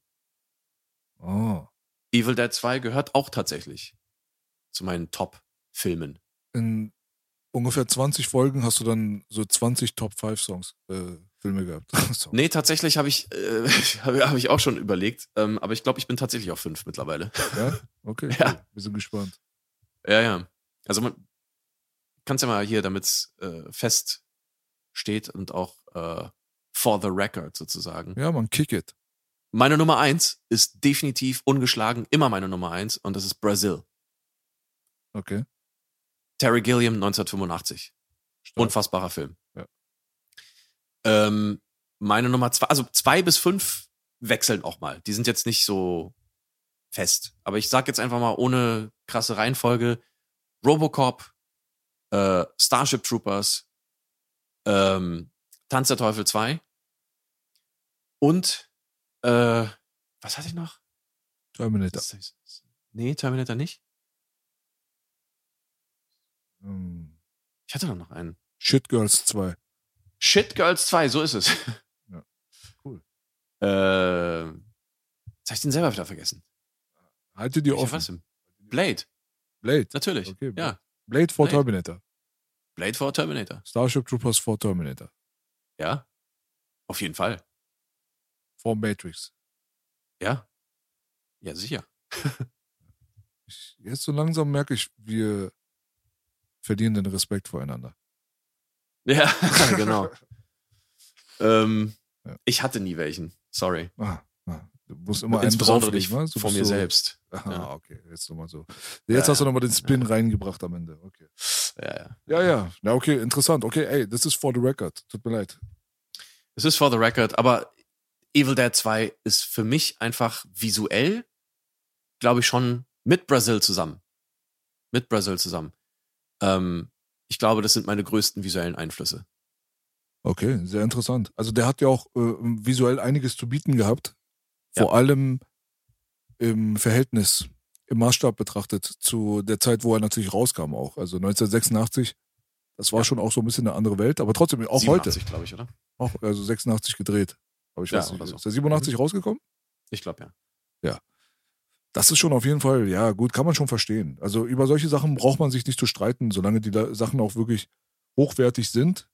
Da Mhm. kann jeder natürlich bei so einer engen Auswahl wie einer Top 5, wenn man sich jetzt da schon einschränken möchte, Mhm. hm, ja gut, da muss man halt auch irgendwas auswählen. Ist schon okay. Aber ich denke mal, dass da das äh, Niveau an und für sich ja in der Oberliga schon sehr nah beieinander liegt und die Sachen sind dann auch nur ein paar Prozente voneinander entfernt. Ja, es gibt ja so viele Aspekte beim, beim Film. Ähm, ich meine, ich bin halt auch, sage ich mal, schon sehr visuell unterwegs. Es gibt Menschen, die legen da jetzt nicht so den krassesten Wert drauf. Also wahrscheinlich alle oder 90 Prozent aller deutschen Filmemacher, die, die mögen es halt nicht, wenn der Film gut aussieht. Oh, guck mal, hier werden die Seitenhiebe verteilt. Jawohl, so sieht's aus. Aber du weißt, was ich meine. Manche legen halt einen krassen Wert drauf, manche eher nicht so sehr. Die sind dann eher, weißt du, ist denen egal, wie es gedreht ist oder was heißt nicht egal, aber nicht so sehr wichtig wie die Geschichte an sich, wie die Figuren und so weiter. Und das verstehe ich ja auch. Das heißt, verschiedene Aspekte, vielleicht was da irgendwie noch dahinter steckt, Message, bla bla bla, was, was auch immer. Natürlich, natürlich. Also äh, ich würde mal vorschlagen, damit die Sache hier Sinn bekommt und einen roten Faden behält, wenn wir jetzt schon dabei Mhm. sind, würde ich mal vielleicht runterrattern, was ich bei dem Film gut finde Jo, und was ich nicht gut finde. Und äh, davon gibt es auch einiges. Und zwar, also wie schon gesagt, ne, die, das Visuelle und das Look-Ding, das braucht man jetzt nicht nochmal highlighten, aber damit es auch von meiner Seite auch aus nochmal verdeutlicht wird, das ist schon auf jeden Fall der hauptsächliche Faktor, der mich fasziniert hat. Mhm. Dass alles so maximal überzeichnet ist und dass der Film halt Bruce Campbell hat, der für mich eine ganz, ganz große Rolle spielt in der ganzen Nummer. Der Film wäre Mhm. ungenießbar, wenn es jemand machen würde, der so eine Art von Performance nicht an den Tag gelegt hätte. Wenn es jetzt ein Schauspieler wäre, der zum Beispiel ja die Sache so ein bisschen weniger körperlich und ein bisschen weniger over the top gespielt hätte, dann wäre die Sache für mich gar nicht funktional. Also von daher ist er schon Til Schweiger. Til Schweiger, ja. Aber wer weiß. Wer weiß. Ja, Ja. nee, aber du weißt, was ich meine. Von aus Prinzip ist das ohne Bruce Campbell für mich nichts. Ja, und da kam ein Mhm. Remake dann irgendwann raus. Vielleicht sprechen wir zum Schluss auch nochmal zwei Sätze über äh, den Scheißdreck. Der Mhm. hatte dann Bruce Campbell nicht und dann war die Sache für mich auch eigentlich nicht genießbar, obwohl ich den Film zu Ende geguckt habe, um zu wissen, was da los war. So. Ja. Bruce Campbell ist der Motherfucker. Es ist einfach voll 80s. Das, ist, das catcht mich jetzt pauschal einfach als Fan der 80s-Ästhetik, ja. Also völlig sinnloser Nebel einfach überall und so. Genau, genau mein Ding. So muss das sein. Und Ah, sinnlos ja nicht in dem Fall. na, manchmal schon. Ja. Also so, es gibt in den 80s gab es viel sinnlosen Nebel. Also Achso, du meinst jetzt generell in den 80s, ja. Ja, ja, klar. Immer der Haze. Ja, ja. Ja, also, weißt du, wir hatten bei unserem ersten Podcast Masters of the Universe, da gibt es einfach eine Szene, da sind die im Wald in den USA, wo eine Kuh dann auf einmal auftaucht und Richtig. überall neblig ist. Von daher, Ja. es gut ist für mich. Luke. Nee, nee, ich verstehe. Ich dachte nur, dass, dass du äh, gesagt hättest, dass der Nebel in Tanz der Teufel 2 sinnlos wäre. Ja, nee, man hätte hier und da mal auch auf Nebel natürlich verzichten können, aber es ist halt die 80s-Ästhetik und wie gesagt, ich bin ein Befürworter Mhm. dieser Ästhetik und es gefällt mir. So, man hat auf der anderen Seite natürlich die unfassbar stylische Kameraarbeit. Kann man nicht oft genug loben, hast du gemacht, habe ich gemacht. Es hat relativ kurzweiliges Pacing, wobei dann auch teilweise dann schon wieder nicht, für meinen Geschmack. Manchmal ist es mir ein bisschen zu viel mit dem Aufbau. Und äh, dieser Gruselfaktor, der kommt nicht durch, so muss ich dazu sagen. Also weil man den Film einfach nicht ernst nehmen kann. So. Auf der Mhm. anderen Seite hast du meist sehr, sehr gutes Make-up. Ja, also mir hat auf jeden Fall das Make-up sehr gut gefallen, teilweise von Ash, wo der sich zum Beispiel verwandelt hat und besessen wurde Mhm. und so weiter. Das war natürlich krass. Und äh, die intelligenten Transition-Shots habe ich natürlich schon genannt, aber es gab auch Sachen, die haben mit Transitions nichts zu tun. Und da würde ich dann zum Beispiel die legendäre Ash gegen sein eigenes Spiegelbild-Szene dann nochmal verdeutlichen wollen. Sehr schlau gemacht. In dem Augenblick, wo dann Ash dann aus dem Spiegel nach dem anderen Ash quasi dann greift und so weiter, das ist seamless, ja. Und äh, Mhm.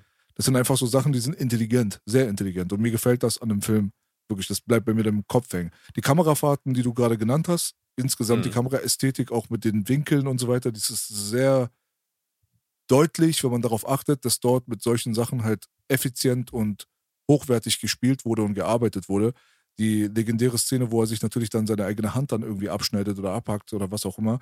Das ist Mhm. eine Szene, die würde ich dann auch dann empfehlen für die Leute, wenn sie mal gucken wollen, wie da die Kameraarbeit ist und wie die Performance von Bruce Campbell ist, wie diese Symbiose an und für sich halt einfach stattfindet, dann insgesamt mit dem Sound und mit dem äh, Blutspritzen und was auch immer, dieses komplette Zusammenkommen von allem, was diesen Film eigentlich ausmacht, was gut ist für meine Welt, siehst du Mhm. in dieser Szene sehr deutlich. Und äh, wo äh, dann zum Beispiel das Mädel da, ich weiß jetzt nicht mehr, wie die heißt, aber den, ähm, den einen dann irgendwie wegzieht die ganze Zeit so und die Kamera dann hinterher schleift und so, man merkt halt einfach so, der, der, die haben durch die Kameraarbeit es geschafft, eine Mhm. gewisse Dynamik in den Zuschauer rein zu projizieren, der, die, die den Zuschauer einfach auf eine unfassbare Art und Weise catcht und auf der anderen Seite auch die visuelle Ästhetik einfach respektiert und was wirklich hochwa- Hochwertiges kreieren lässt, was nicht bei allen Horrorfilmen aus dieser Zeit der Fall war. Das sind nochmal so Sachen, so, die sind wirklich sehr, sehr hochwertig und sehr gut gemacht. Man hat Mhm. natürlich dann die Beeinflussung von ähm, anderen Filmen und da gab es dann vielleicht ein kleines Battle dann auch nochmal so zwischen den Leuten, die Horrorfilme gemacht haben und so weiter.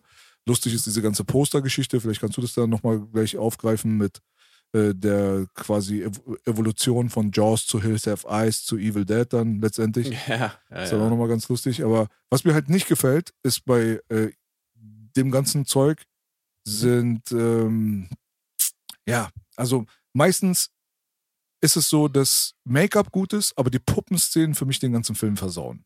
Das ist so eine Sache, die habe ich damals schon, Mhm. die habe ich damals schon so empfunden und die empfinde ich heute natürlich noch viel stärker, weil es ist jetzt mittlerweile 2023 und wenn Sachen für mich persönlich nicht gut aussahen, dann ist es klar, dass sie dann irgendwie 20 Jahre, 30 Jahre später dann noch schlechter aussehen. Und da hat man eine große, große Chance vergeben, wenn du mich fragst, dass man nicht mit äh, gutem Make-up weitergearbeitet hat, wo dann zum Beispiel das Gesicht aber dann trotzdem das Gesicht ist. In dem Augenblick, wenn da was auf dem Gesicht verbaut wurde, was dann wirklich die komplette Mimik dann ersetzt, die Augen, den Mund und so Mhm. weiter, wenn es einfach nur noch eine Puppe ist. Und äh, das Schlimmste äh, in diesem Bezug ist tatsächlich das Ende. Ja, also die Transformation dann von, wie hieß sie, Helene, Agatha, Henrietta. Henrietta, so, wenn, wenn das dann einfach eine Puppe wird mit langem Hals und es ist nur noch Plastik und es ist nur noch Fake, das ist genau das, was den Film komplett runterzieht für meine Welt. Wo Mhm. ich sage, wenn das anders gelöst würde und man ein bisschen praktischer geblieben wäre, dann hätte das diesem Film einen großartigen Mehrwert gegeben und hätte ihn vor allem zeitlos gemacht, was er dadurch nicht ist. Das ist meine Empfindung, ja. Und es stört mich wirklich ungemein, sowas zu sehen. Es sieht einfach unfassbar scheiße aus teilweise. Und Mhm. dann gibt es dann auch diese Bluescreen-Shots und so weiter, die auch wirklich komplett grenzwertig beschissen aussehen, dann in Kombination mit diesem ganzen Puppengetue. Das macht für mich komplett den Film kaputt, wo ich dann sagen muss, dass die Geschichten, die, ähm, also ähnliche Szenen, die dann bei Teil 1 dann quasi existiert haben, ja, von, äh, von der Handlung und wie auch immer, dadurch, Mhm. dass diese ganzen Puppen und so weiter da nicht existiert haben, außer die unfassbar schreckliche Szene am Ende dann, wo es dann auch irgendwelche äh, ganz grausamen Stop-Motion-Geschichten dann gab und so, die auch dadurch diesen Film dann auch runtergezogen haben.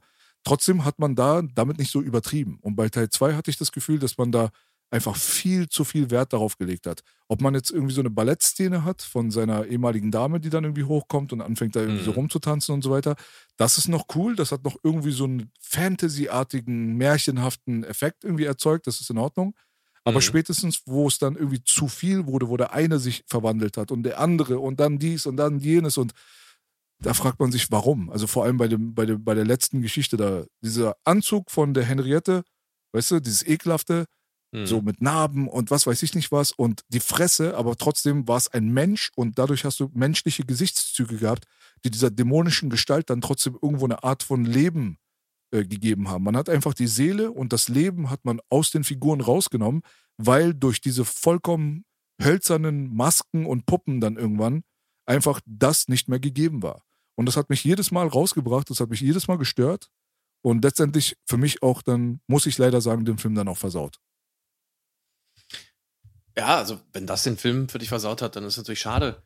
Ähm, es hat mich auch immer gestört. So ist es nicht, dass ich diese Shots jetzt toll fand oder sowas. Aber sie haben mir den Gesamteindruck des Films trotzdem nicht vermiest. Zum Glück. Ähm, ich sehe da drin auch irgendwie noch so ein kleines bisschen diese, diesen Low-Budget-Charme.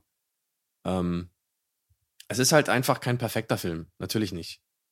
Äh, und wenn man jetzt irgendwie was machen will, was eben nicht mehr menschlich wirkt. Henrietta, okay, klar, an diesem ätzenden Anzug, wo Sam Raimis Bruder, der Henrietta in dem Zustand übrigens gespielt hat, Ted Raimi, ähm, wo der sich totgeschwitzt hat und so, und wo er dann in der Luft rumfliegt und du siehst, wie der Schweiß aus den Ohren fließt und so.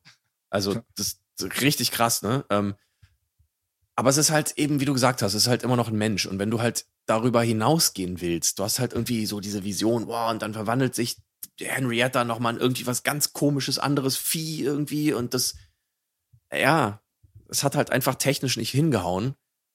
Aber mein Gott, also wie gesagt, das verzeih ich diesem Film, weil einfach so viel gutes Zeug da drin ist, dass, dass mich das dann auch nicht mehr so gestört hat. Ähm, ich fand es eigentlich ganz lustig, wie dann der eine Redneck ähm, auf die äh, Luke gesprungen ist und das Auge aus dem Vieh sozusagen rausgesprungen ist und dann hier in Bobby Joes Mund geflogen ist. Das war funny. Ja, aber das, ja, das war halt auch sehr offensichtlich Puppe. So. Naja.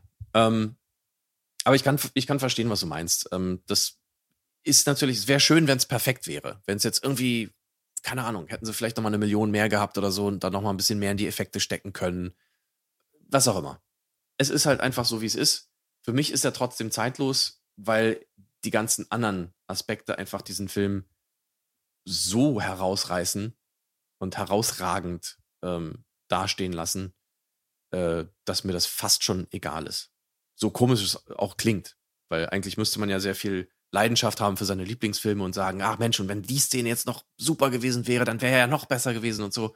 Ich sag aber nee, es, es reicht. Es war schon genug Verdienst. Mhm. Definitiv. Ja, ist auch nachvollziehbar. Also ich verzeihe ja auch Blade die, schle die schlechte CGI. Das Ja, verzeihe ich eben. Blade auch, aber die ist trotzdem scheiße. Und wenn man Ja. sich das mal so betrachtet, dann ist mein Kritikpunkt wirklich auch parallel zu betrachten zu dem Problem, was man mit schlechter CGI in Hollywood hat. Es gibt auch einfach ganz viele Filme, die vor allem, wenn sie ein bisschen gealtert sind, wenn dann irgendwie die fünf Jahre vergangen sind, vielleicht sogar zehn Mhm. Jahre, wie auch immer, dass die damals schon störende CGI einfach immer schlechter gealtert ist und einen großen Nachteil darstellt, wenn man sich das Gesamtkunstwerk Werk anguckt, im Vergleich zu wirklich zeitlosen Werken, die sich diese Fehler eben nicht erlaubt haben. Und Mhm. da muss man halt eine klare Grenze ziehen. Das ist wie bei Computereffekten, ist genau das gleiche Ding mit den Puppen hier gerade. Es spielt eigentlich keine Rolle, auf welcher Ebene, ob das jetzt im praktischen oder im digitalen Bereich, ob da Sachen gemacht wurden im Film, die unnötig sind und die dadurch halt das Gesamt, die gesamte Qualität vermindert haben, ob jetzt für Mhm. dich irgendwie nur zu 2% oder für mich dann doch schon zu 40, das ist dann, pff, ja, gut, es ist halt einfach irgendwie dumm gelaufen und schade, aber es gab halt Filme, die haben es halt einfach besser gemacht und die haben diese Angriffsfläche dann quasi nicht geboten. Und es gibt halt dann auch Leute wie mich, die sagen, das bringt mich einfach so sehr raus Mhm. und es ärgert mich dann so sehr, mir sowas angucken zu müssen, dass ich dann im, Endeffekt dann mich selber dabei erwische, wie wenn es so eine Szene oder der Film dann zu Ende geht, wie ich so selber vor mich hinlache, völlig wirklich ohne das geplant zu haben und sage, was für ein Drecksfilm so. Ja gut, also we- wenn du dich da so hinreißen lässt zu so einem Urteil aufgrund von ein paar Sachen, die nicht ja optimal waren, sagen wir es mal so ganz beschönigend. Ähm, ja, ja klar, also das kann halt auch mal einen Eindruck kaputt machen von einem Film und dann findet man den Film leider nicht mehr so toll, wie man ihn eigentlich hätte finden können oder so. Ist halt einfach auch eine ganz subjektive Sache. So zum Glück ist dieser Film halt auch, er hat halt einfach eine komödiantische Seite. Ähm, ja, und das Also- war halt auch eine ziemlich absurde Szene. Insofern. Ich muss mal ganz kurz komplettieren für die Leute, die mich jetzt Mhm. falsch verstehen. So, während ich sage, was für ein Drecksfilm, lache ich über den Film und finde ihn cool. Das ist so, Mhm. der, also der erzeugt in mir so eine Art von absoluter Schizophrenie. Ich muss es wirklich so, ich kann es, glaube ich, nicht besser erklären. Das ist so Mhm. einer der seltenen Filme, wo ich sagen würde, dass es wahrscheinlich die perfekte Kombination ist aus Meisterwerk und Drecksfilm. Ich sehe wirklich Meisterwerk, Meisterhaftes da drin und dann sehe ich absoluten, absoluten Rotz. So. Und das innerhalb eines einzigen Filmes. Und das gibt's wirklich nicht oft. Ja, trägt wahrscheinlich auch ein bisschen zu dem Kultfaktor bei. Das kann sein. Ich, ich vermute mal. Also es gibt ja furchtbare Filme, die auch unglaublich schlechte Effekte haben und so. Und gerade deswegen sind sie halt so sehenswert. Keine Ahnung. Schlimmstes Beispiel halt die Ed Wood-Filme. So. Ja. Naja. Also für mich ist er nicht sehenswert wegen diesen Szenen. Für mich ist er, wird das kaputt gemacht durch diese Szenen, muss ich ganz ehrlich sagen. Aber wie gesagt, dafür hast du ja schon auch schon oft verdeutlicht, Hm. gibt es Meisterhaftes. Also ich meine das wirklich im Ernst. Es ist einfach Ja, ja. so auf allerhöchstem Niveau, allerhöchstes Niveau. Und das sage ich dann als jemand, der natürlich dann auch durch die Humorkomponente mehr oder weniger gecatcht wird, auch bei diesem Film. Und durch die Over-the-Top-Performance von Bruce Campbell vor allem. Mhm. Durch die geilen Kamerafahrten und durch den geilen Look und so weiter.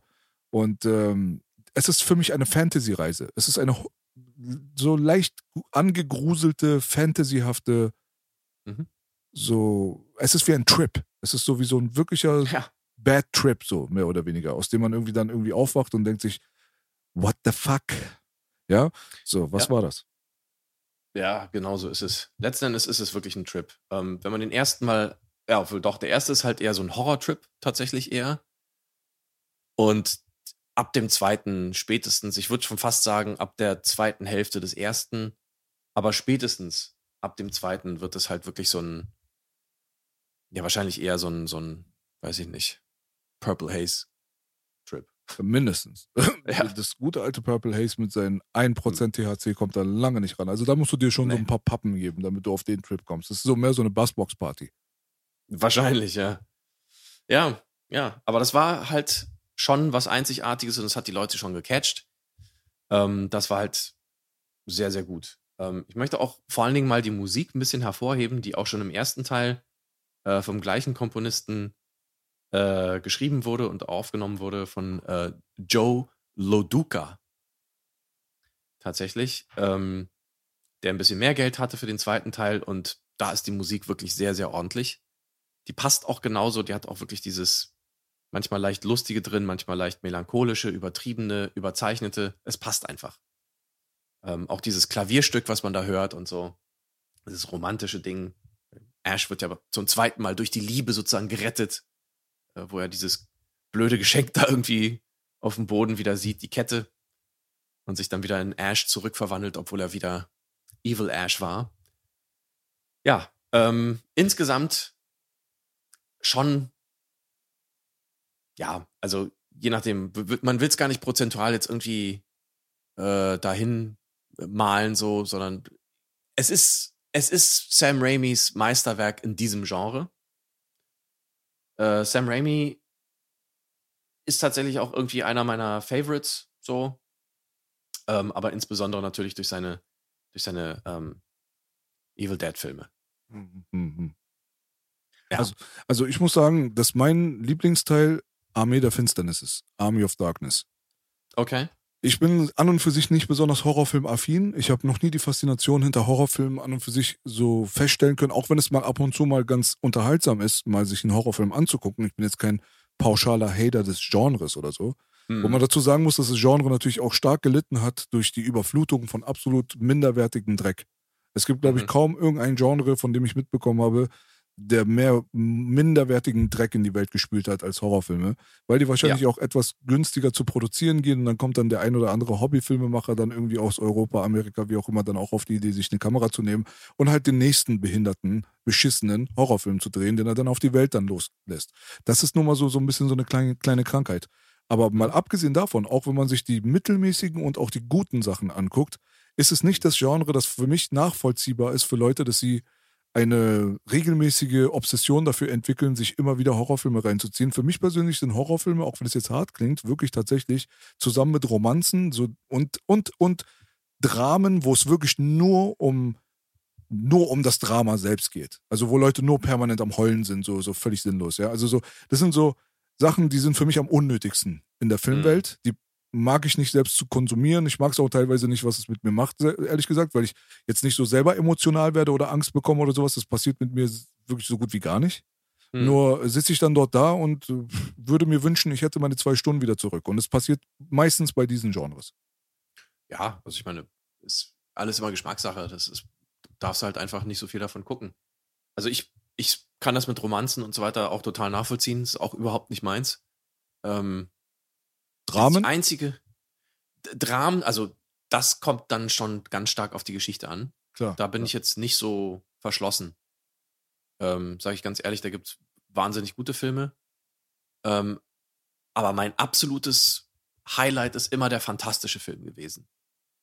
Und dazu gehört Mhm. Horror immer dazu. Mhm. Also ich bin, ich bin ein großer, großer Film des fantastischen Kinos. Äh, großer Fan. Hab ich Film gesagt? Ah, Ich bin auch großer Film. ein großer Film. Ich bin großer Film. Ähm, von dem Fan. Hm, hm. Also, der fantastische Film ist einfach das, was es mir angetan hat. Ähm, und ich bin großer Horrorfan, nicht weil ich irgendwie denke oder weil ich Angst habe oder ich mag es, mich zu gruseln oder sowas. Ich grusel mich auch nicht. Ich habe keine großen Reaktionen. Es gibt manchmal Filme, wo ich denke, okay, das ist jetzt schon ein bisschen eklig. Da kann einem schon mal so ein bisschen ein Schauer runterlaufen, aber das, äh, den Rücken runterlaufen, aber das ist dann schon wirklich sehr, sehr selten. Weiß ich nicht, ob ich das vielleicht bei ein, zwei Filmen erlebt habe. Ja, können wir vielleicht mal so ein paar Sachen durchgehen dann auch, weil ich denke mal nicht, dass wir jetzt wirklich extrem viele Horrorfilme in dieser ähm, in diesem Podcast behandeln werden. Ja. Und wenn wir jetzt schon gerade dabei sind, dann können wir uns ja vielleicht mal darüber austauschen, was die Horrorfilme sind, die dich geprägt haben oder wo du sagen würdest, das sind meine Empfehlungen. Mhm. Und die paar stilistischen, die ich halt auch mag, äh, die könnte man ja mal in einen Topf werfen, ganz kurz. Ja, klar, können wir machen.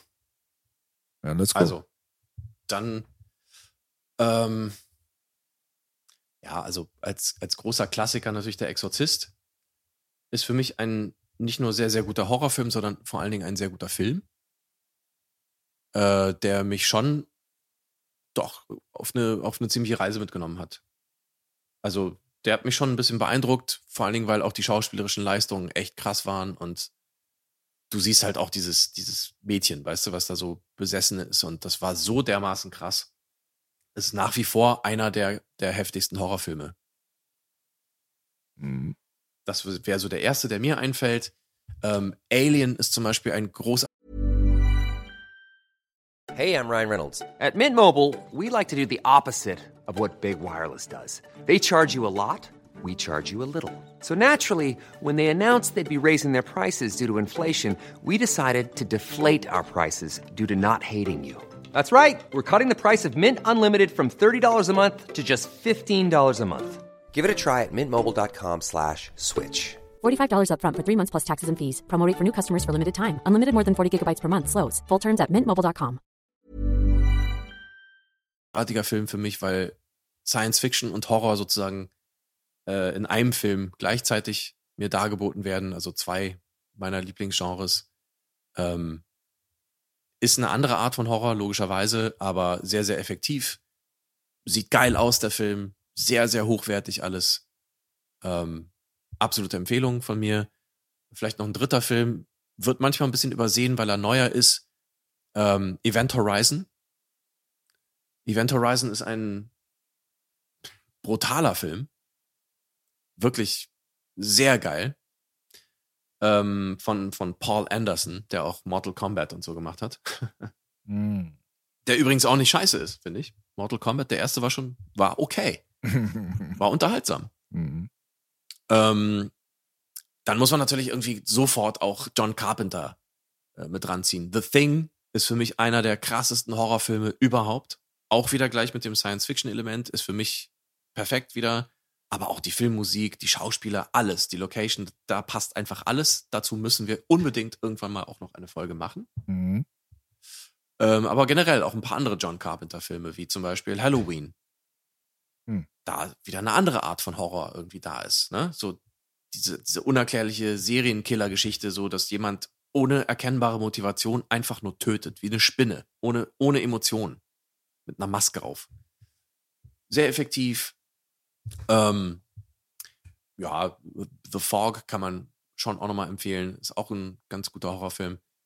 Ähm, da gibt's einiges. Vielleicht bringst du noch mal ein paar zwischendrin. Ja, bei dir ist die Liste mit Sicherheit sehr viel länger als bei mir. Hm. Du bist halt einfach Fan des Genres im Gegensatz zu mir. Das ist auch äh, vollkommen in Ordnung. Da gibt es natürlich auch Sachen, die mir gefallen haben, auch Sachen, die. Aber da zählen dann die Aspekte dazu, sage ich mal. Es gibt gewisse Sachen, die gefallen mir. Bei dir ist auch zum Beispiel in deiner Mhm. Liste auf, ist mir aufgefallen, dass viel zum Beispiel Science Fiction beziehungsweise Fantasy Horror dabei ist. Ja, ja. Ja. Und das sind halt auch solche Geschichten. Also Event Horizon zum Beispiel ist einer der besten Science-Fiction-Horrorfilme, die ich je gesehen habe. Mhm. Also da würde ich dir auf jeden Fall zustimmen. Das ist für mich zum Beispiel kein klassischer Horrorfilm, weil da durch die Ver Verschwimmung und Verwischung der Genres dann schon wieder so ein bisschen was anderes bei rauskommt. De dementsprechend denke ich persönlich nicht über Filme wie Event Horizon nach, wenn ich über das Horrorgenre nachdenke. Wenn ich über das Horrorgenre da nachdenke, dann denke ich dann eher sowas, wirklich wie du gerade genannt hast, wie zum Beispiel Halloween. Das würde klassischer Horror dann für mich sein. So. Mhm. Ähm, da muss ich sagen, dass es, äh, also die TV-Produktion von S damals, die war auf jeden Fall angsteinflößend, fand ich. Die hat Ja. auf jeden Fall eine krasse Wirkung hinterlassen und war auch ziemlich traumatisierend für Kinder meines Alters. Da Mhm. hat man schon vielleicht mal den ein oder anderen Albtraum mal bekommen. So an und für sich von der Figur her und auch vom ähm, Prinzip her war Nightmare on Elm Street immer etwas, was mir äh, zugesagt hat. Die Freddy-Figur ist halt Mhm. einfach irgendwie krass gemacht. So. Und ähm, da gab es so auch gewisse Aspekte des dritten Teils und des fünften und des vor allem sechsten Teils dann, die mir gefallen hatten. New Nightmare, ne? War das der? Nee, das ist sieben, New Nightmare. Teil, se- stimmt, das war sieben. Teil 6 ist äh, einer der klassischen Nightmare-Filme, wo man aber vor allem seine Kindheit sieht und so. Ach, das Ding. Ja, ja. Genau, Mhm. der war auch filmisch gesehen sehr stark. Und Mhm. äh, äh, mich hat zum Beispiel immer fasziniert die äh, Geschichte um Hellraiser. Insgesamt dieses ganze Höllenthema und auch der Pinhead an und für sich war eine sehr interessante Figur. Mhm. Äh, was jetzt klassischen Horror angeht und äh, wie gesagt Fantasy-Horror oder Science-Fiction-Horror wie Event Horizon und so weiter, würde ich jetzt da gar nicht jetzt so richtig mit reinmischen. So. Das ist für mich schon, schon Mhm. wieder so ein bisschen was anderes. Trotzdem im klassischen Bereich so Sachen, wie du gerade genannt hast, wie der Exorzist sind natürlich nennenswert. Das ist für mich klassischer Horror. Ja? Mhm, Da gibt es äh, zum Beispiel auch ein paar Sachen, die sind etwas neuer gewesen, die dann auch zum Beispiel von Sam Raimi waren, aber da kommt dann schon wieder die Humorkomponente mit rein. Da würde ich Drag Me Mhm. to Hell auf jeden Fall mit reinnehmen. Ja. Der war Entertainment, so, und das ist das letztendlich, worum es mir geht. Ich gucke mir nicht Filme an, um viel, viel Blut zu sehen oder viel Splatter zu sehen oder viel äh, Ekelhaftes zu sehen oder auch Mhm. halt mich jetzt irgendwie so voll zu gruseln oder so. Ich gucke einfach einen Film und der soll halt einfach geil sein und ich möchte nach zwei Stunden unterhalten sein. Und das schaffen Mhm. nicht viele Horrorfilme bei mir. Das ist halt einfach so das große Problem. Aber Ja. letztendlich hat es Drag Me to Hell geschafft.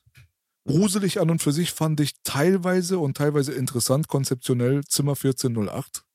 Das ah ja. Mhm. war jetzt nicht, also von den neueren so, weißt du? Und Mhm. interessante Komponenten von den etwas neueren hatte auch The Cabin in the Woods. Da, Ja, klar. da gab es schon auf jeden Fall so ein paar Sachen. Aber im klassischen Bereich, wenn wir wirklich im klassischen Bereich sind, dann ist, ist es wirklich sowas wie Nightmare on Elm Street, äh, was mich jetzt begeistert hat, von der Art und Weise her. Mhm. Ja, also klar, wenn man jetzt so ein bisschen aufspalten will, thematisch, also da gibt es ja verschiedene, also das Horrorgenre ist ja nicht sehr einheitlich. Das ist ja, du hast ja sehr, sehr viele Subgenres sozusagen. Ja. Das heißt, den, den Geisterfilm, du hast irgendwie Monster, du hast Splatter, du hast was auch immer, ne? Ähm, ich habe das jetzt alles mal so ein bisschen in den Topf geworfen, überall, wo so ein bisschen Horror mit drin ist, aber du hast natürlich recht, also der klassische Horror, der sich jetzt nur auf den Horror sozusagen fixiert und nicht unbedingt jetzt noch Science Fiction oder sowas mit reinbringt. Ähm, da gibt es natürlich auch große Klassiker, die ich, die ich auch äh, ziemlich gut finde, wie zum Beispiel, ich weiß nicht, ob du den Film gesehen hast, ähm, der heißt im Original Don't Look Now. Und äh, im Do äh, auf Deutsch heißt der, wenn die Gondeln Trauer tragen. Alter. Ja. Von 73, also aus dem gleichen Jahr wie der Exorzist, äh, mit Julie Christie und Donald Sutherland. Hm. Ziemlich geiler Film. Sehr, sehr atmosphärisch, ähm, sehr dicht. Okay. Äh, fand ich, also doch, kann man, kann man machen. Ich fand von den neueren dann wiederum, äh, es gibt ja so ein bisschen Revival des dieses Hexengenres, ne? Also, dass du diesen Hexenhorror hast. Ja. Ähm, wie zum Beispiel, weiß ich nicht, äh, Hänsel und Gretel. ja, ja. naja, gut, okay. Ähm, nee, wie hieß der erste von Ari Aster, äh, Hereditary? Hm. Äh, Den fand ich ehrlich gesagt nicht so. Also den feiern irgendwie alle und finden alle ganz toll. Und auch Midsommar, der zweite Film von ihm, fand ich auch ehrlich gesagt ziemlich prätentiöser, prätentiösen Bullshit so. Ähm, aber es gibt einen anderen, auch so ein bisschen als Hipster wahrgenommenen Filmemacher, der sich aber trotzdem als sehr substanzreich erwiesen hat, finde ich. Und zwar Robert Eggers. Robert Eggers hat 2015 einen Film gemacht, der heißt The Witch. Hm. Mit so zwei Vs als W Hm. bei Witch. Und der ist zum Beispiel sehr sehenswert. Ähm, visuell auch echt richtig, richtig geil. Aber auch diese Atmosphäre, das war einer der Filme, wo ich am Ende gedacht habe, okay, so ein leichter Schauer über den Rücken, doch, das war schon. Ah, okay. Ja, ja. The Witch. Sounds Robert. Eggers. Dann natürlich auch Polanski. Polanski ähm, zum Beispiel äh, Repulsion. Das ist so ein, so ein psychologischer Horror, so ein bisschen Schizophrenie und so weiter spielt da eine Rolle. Sehr krass gemacht. Muss man, muss man leider sagen. Ja, auch egal, was Polanski sonst so, ne? Wissen wir ja alle, aber der Film ist halt einfach gut. Ähm, Rosemary's Baby, anderer Klassiker von ihm. Ne? Ähm, oder, weiß ich nicht, was, was fällt einem da noch ein? Äh, das Schweigen der Lämmer ist eigentlich auch Horror. Hm. Es ist ein Crossover vielleicht zwischen einem Thriller und Horror, würde ich sagen. Dazu spielt dann auch ein bisschen Seven rein. Ja, ja, klar. Seven, ne, eigentlich fast das gleiche Genre. Ähm, auch sehr, sehr gute Filme. Ähm, Die Nacht der lebenden Toten, Night of the Living Dead von Romero. Der Zombie-Film-Klassiker von 1968, sogar noch schwarz-weiß. Hm. Ähm, das würde ich empfehlen. Ähm, ja, weiß ich nicht. Das Omen, muss man schon sagen. Das Omen, natürlich, von 1976. Großartiger Film. Richtig, richtig geil. Krasser Ähm, Soundtrack auch. Ja, Unfassbar. Also das war richtig, das war, da hat man echt ein Aufgebot äh, sich aus dem Arsch gezogen, das wäre Ja. unfassbar. Also wirklich. das war wirklich, also der war, der hat mich auch unglaublich gecatcht. Ich habe den auch als äh, Kind damals gesehen, blöderweise. Mhm. Da hatte ich wirklich Angst. Das Ja. Omen war schon krass. Ja. Das war ein harter Film. Vielleicht nochmal zwei äh, etwas ungewöhnlichere Sachen. Mhm. Ähm, The Terminator 1 zum Beispiel ist für mich äh, kein Ja. purer Horrorfilm, aber hat definitiv ganz Nee. viele Horroraspekte. Ja. Es ist für mich Ja. mehr Halloween als Actionfilm. Also, Ja. ne? Weil Arnold Schwarzenegger dort als T800 jetzt quasi erstmal so diese Tötungsmaschine repräsentiert, die halt auch völlig geistlos und gewissenlos äh, und angsteinflößend sich durch die Welt mordet. Und äh, es hatte auf jeden Fall so gewisse Szenen und Atmosphären, die mich sehr, sehr stark ans Horrorgenre erinnert haben. Das gab es natürlich dann später Voll. nicht mehr. Vor allem bei Teil 2 gab es das gar nicht mehr, dann war das weg. Nee. Deswegen ist Teil Ähm. 2 auch ein bisschen anders kategorisch einzuordnen. Ja. Und äh, du hast auch zum Beispiel äh, Dramen gehabt, die eine Horrorkomponente mit sich gebracht haben und auch ein bisschen was an Fantasy. Was mir einfallen würde, wäre da vielleicht sowas wie äh, Interview mit einem Vampir. Ja. Hatte auch gewisse Züge des Horrorfilms und hat das halt verblendet mit dem dramatischen und des, mit dem Fantasy-Genre. Hatte mir persönlich damals sehr gut gefallen. Hm. Ja, es war eine interessante Mischung auf jeden Fall. Genau. So. Also man merkt, es ist ein relativ weitläufiges Thema und ein weitläufiges Genre, wie du gerade gesagt hast, mit eigentlich unendlich vielen Subgenres. Ja. Und äh, Evil Dead ist halt das, die Kombination aus dem Horrorgenre und dem Comedy-Genre. Ja, genau. Da, da würde ich auch gerne nochmal an dem, also vielleicht können wir da auch nochmal eine Episode zu machen, weiß ich nicht. Musst du selber schauen, ob das irgendwie für dich was ist. Aber Brain Dead wäre zum Beispiel nochmal eine andere Sache. Dein Film, Alter. Äh, Also Ja. Brain Dead ist schon eine Nummer. Ja, ja. Ähm, muss man erwähnen, Peter Jackson natürlich, großartig. Ähm, Bad Taste im gleichen Atemzug. Äh, auch ein sehr schöner Film. Und natürlich auch, wo ich jetzt Romero erwähnt habe, man muss natürlich auch ähm, die anderen, also die, die ganze Dead-Trilogie sozusagen sehen. Also Dawn of the Dead und natürlich Day of the Dead. Ähm, ziemlich ordentliche Filme. Es gibt ja auch im, im also aus Italien zum Beispiel, äh, diese Giallos, äh, Dario Argento, Lucio Fulci und so weiter. Das, das, da gibt es ja auch viele Filme, die wirklich ähm, Kult äh, geworden sind und auch zu Recht. Mhm. Ähm, es, gibt halt einfach sehr, sehr viel und ich bin schon ein sehr begeisterter Horrorfan. Ähm, ich gucke auch tatsächlich die Schrottfilme.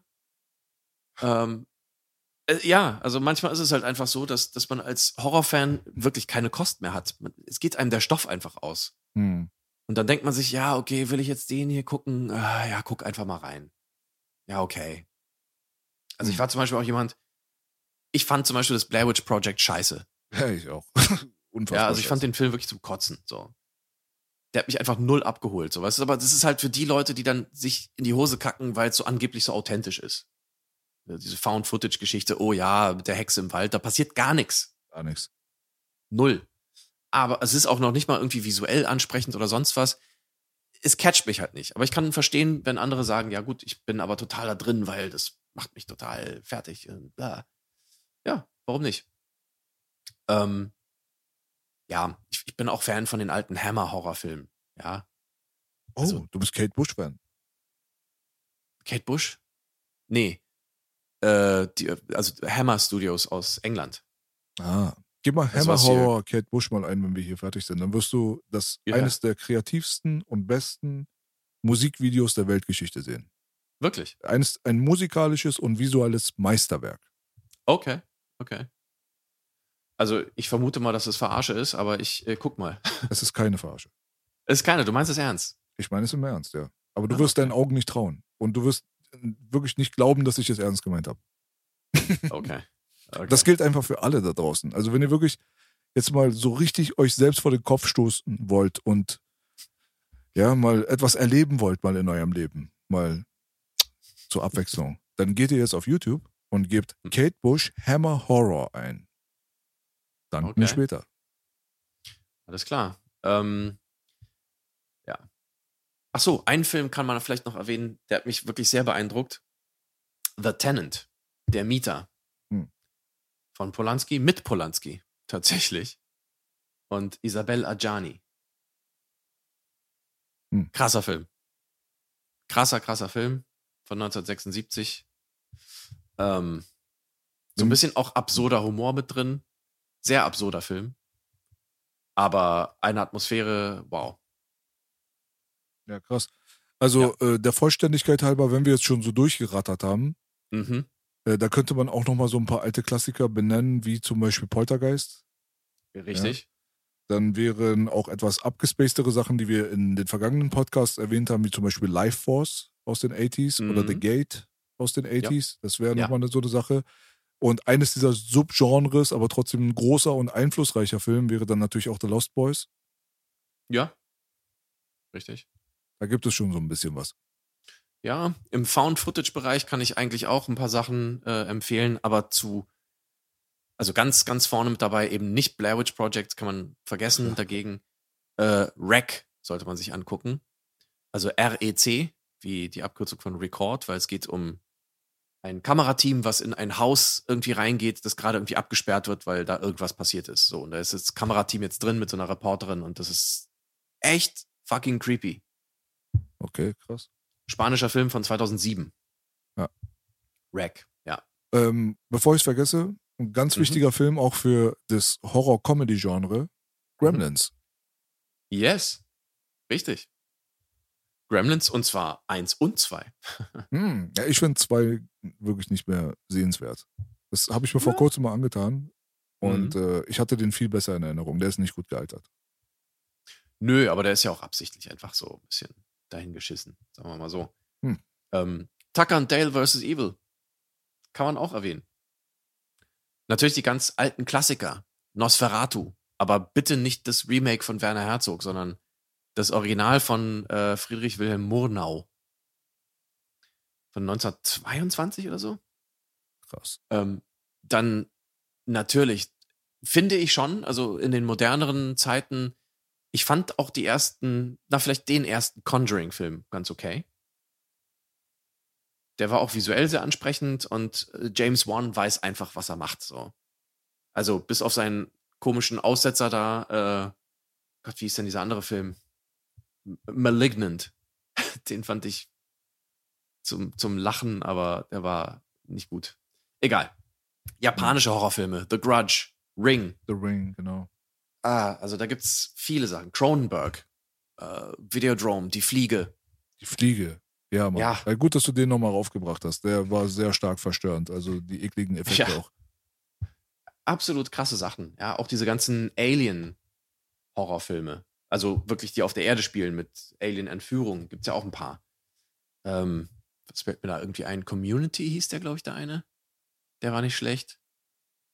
Ähm, naja, was auch immer. Also The Shining jetzt- könnte man noch vielleicht nennen. The Shining, absolut. Wie konnte ich den vergessen? Ähm, The Shining, einer der, der geilsten Horrorfilme überhaupt. Hm. Krasse Atmosphäre, wirklich. Ja, Candyman. Vielleicht. Ups, Verzeihung. Candyman, ja. Ja, Candyman war, war so ein Ding. So Psycho-Horror-Scheiße, da gab es auch zum Beispiel ähm, Frailty, alter Schwede. Frailty. Ja. Wie, wie ist der Film nochmal, wo die ähm, diese Geisteskranke den ähm, den Misery. Autoren festgehalten. Misery, genau. Misery war Ja. eklig, Cup der Angst war eklig. Cup der Angst war super. Äh, auch Polanski, ne? Ja. Ja, Mann, also Ja. man merkt schon, es, es, die, die Grenzen verschwimmen sehr oft. Ja, total. Aber das ist auch gut so. Also man kann auch irgendwie ein Drama mit Horrorelementen machen oder man kann einen Horrorfilm mit Science Fiction und was auch immer. Der Terminator ist genauso ein Horrorfilm wie eben Dracula. So. Mhm. In dem Sinne. Hm. Das, das finde ich halt großartig. Jacob's Ladder, geiler Film. Ähm, The Mist, Frank Darabont ist sowieso ein krasser Regisseur, muss man sich angucken. The Mist von 2007 auch. Ähm, Hm. Bram Stokers Dracula, dein Lieblingsfilm? Voll geil. Naja, jetzt haben wir schon einige erwähnt. Ich glaube, da findet jeder so ein bisschen was, Ja, Mann, ja, Mann. was er gucken kann. Castle Freak. Castle Freak? Castle Freak. Ey, dieser Film, Alter, der hat wirklich, der hat mein, der hat mein Videotheksleben damals stark beeinflusst, muss ich sagen. Wirklich, weil Castle Freak war bei Vivo noch, bevor ich zum Videoland gekommen bin. War das Ja. so der, der immer so oben in der obersten Reihe, der hat irgendwie so rausgestochen, weil dieser Castle Freak halt an und für sich halt einfach so voll scheiße eklig aussah auf dem Cover. mhm. Und äh, man kannte das Cover die ganze Zeit. Man wusste FSK 18, man wusste Horror, okay, alles klar. Aber wirklich aus absoluter Verzweiflung und Langeweile mal irgendwann mal einfach mit nach Hause genommen, den Scheißfilm. Und äh, ja, dann haben wir uns den so angeguckt. und ich weiß nicht, es, ich weiß gar nicht, wie ich das jetzt umschreiben soll, aber die, die eine Szene, die den Film halt ausgemacht hat, Mhm. war, wo dieser Castle Freak, so, der hatte auch so eine richtig so verätzte, eklige Fresse und seine Zähne haben rausgeguckt und so, sah, sah richtig schrecklich aus, so, ja, Okay. so mehr oder weniger. Und dieser Castle Freak, der hatte dann so, ja, ich weiß jetzt, ich muss echt, echt aufpassen, wie ich das jetzt beschreibe, aber er hatte sein Opfer quasi auf dem Boden und hat Mhm. der Frau nicht Fellatio gegeben, obwohl sie die ganze Zeit sich bewegt und geregelt und gestöhnt hat, als würde sie eins bekommen. Nein, er, Lingus. ja, genau. Äh, äh, und, Ja. Genau. Und äh, hat aber dabei äh, The Vagin aufgegessen. Oh, Und äh, der da- Castle Freak. der Castle Freak. Und dann guckt er dann auf einmal so in die Kamera, so, so völlig so, so, so blitzartig, so kennst du ja so. Okay. Guckt so in die Kamera und dann hängen da einfach so, so, so ein Büschel Haare aus dem so, ey, Digga. Dachte mir auch, ey. Okay, also es reicht jetzt langsam so mit Langeweile und so. Ich nehme lieber nur noch Filme mit, die gut sind. Hat man daraus dann für sich selbst entschlossen. Ja, aber immerhin ist es dir im Kopf geblieben. Castle Freak, unfassbare Legende. Wir haben von Manne, den Cousin Mustafa, haben wir danach zehn Jahre lang Castle Freak genannt. Castle Freak. ja. Ähm, ach so, man, man darf natürlich jetzt, um vielleicht mal so langsam den Bogen zu Evil Dead wieder zurückzukriegen, Mhm. man darf natürlich auch Lovecraft nicht vergessen. Also die von Lovecraft inspirierten Sachen. Es sind ja sehr viele. Aber zum Beispiel sowas wie Reanimator. Oder, ähm, Gott, wie hieß der andere nochmal? Äh, ähm, der Typ, der versucht hat, irgendwie seine Frau wieder zu beleben. Äh,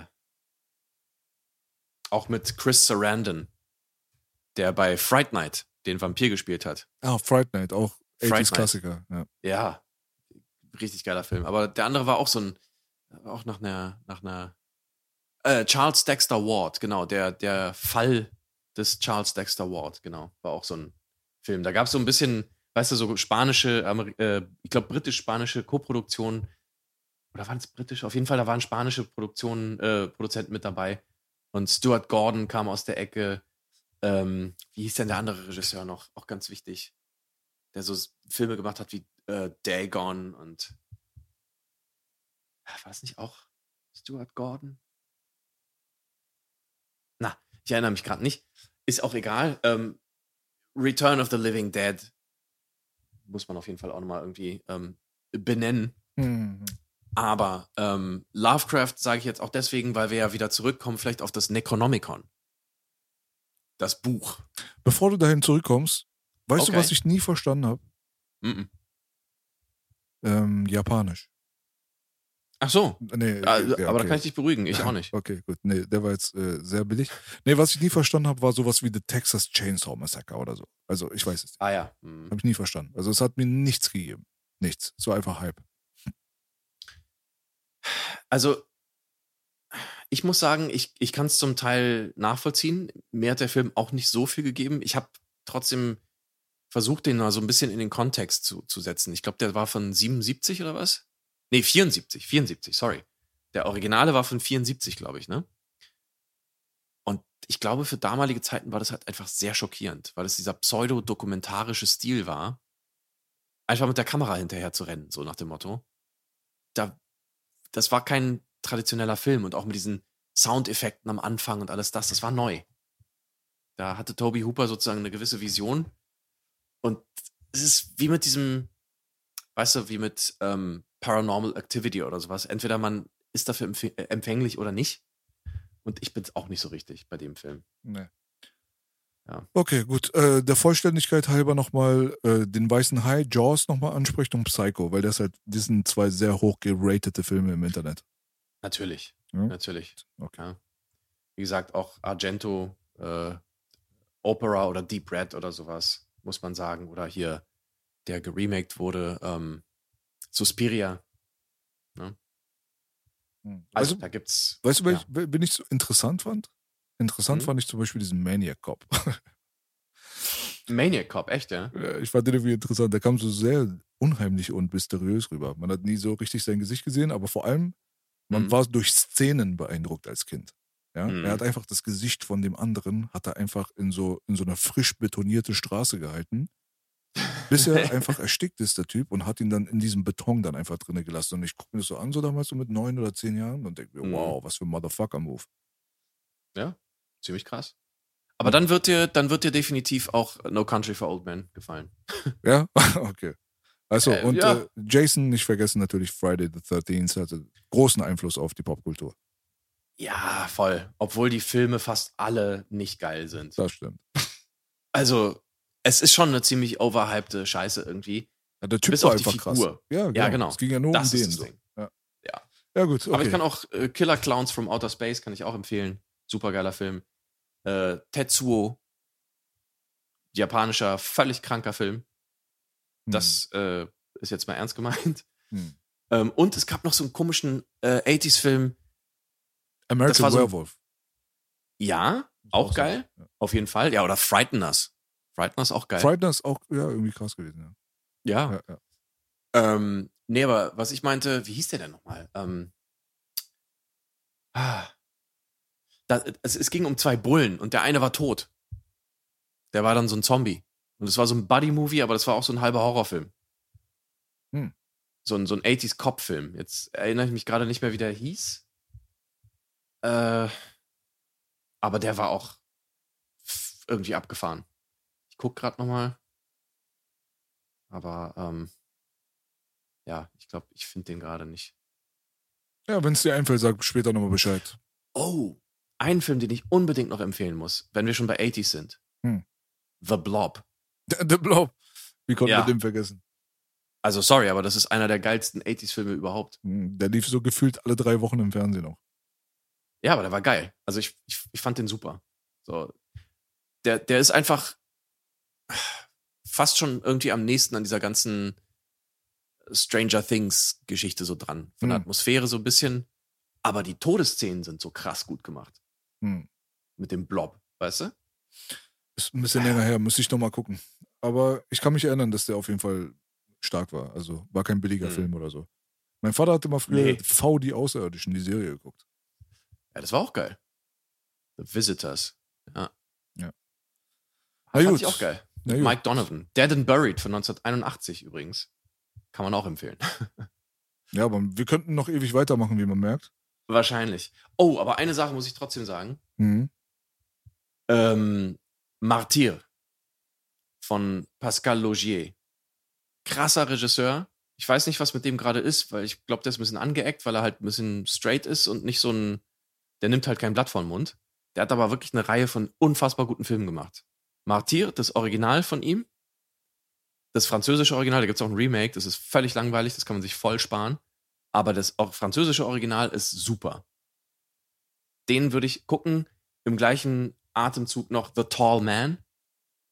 Äh, mit, äh, wie hieß sie hier? Jessica. Ähm, hier, die auch bei Blade 3 mitgemacht hat. Jessica Biel. Mhm.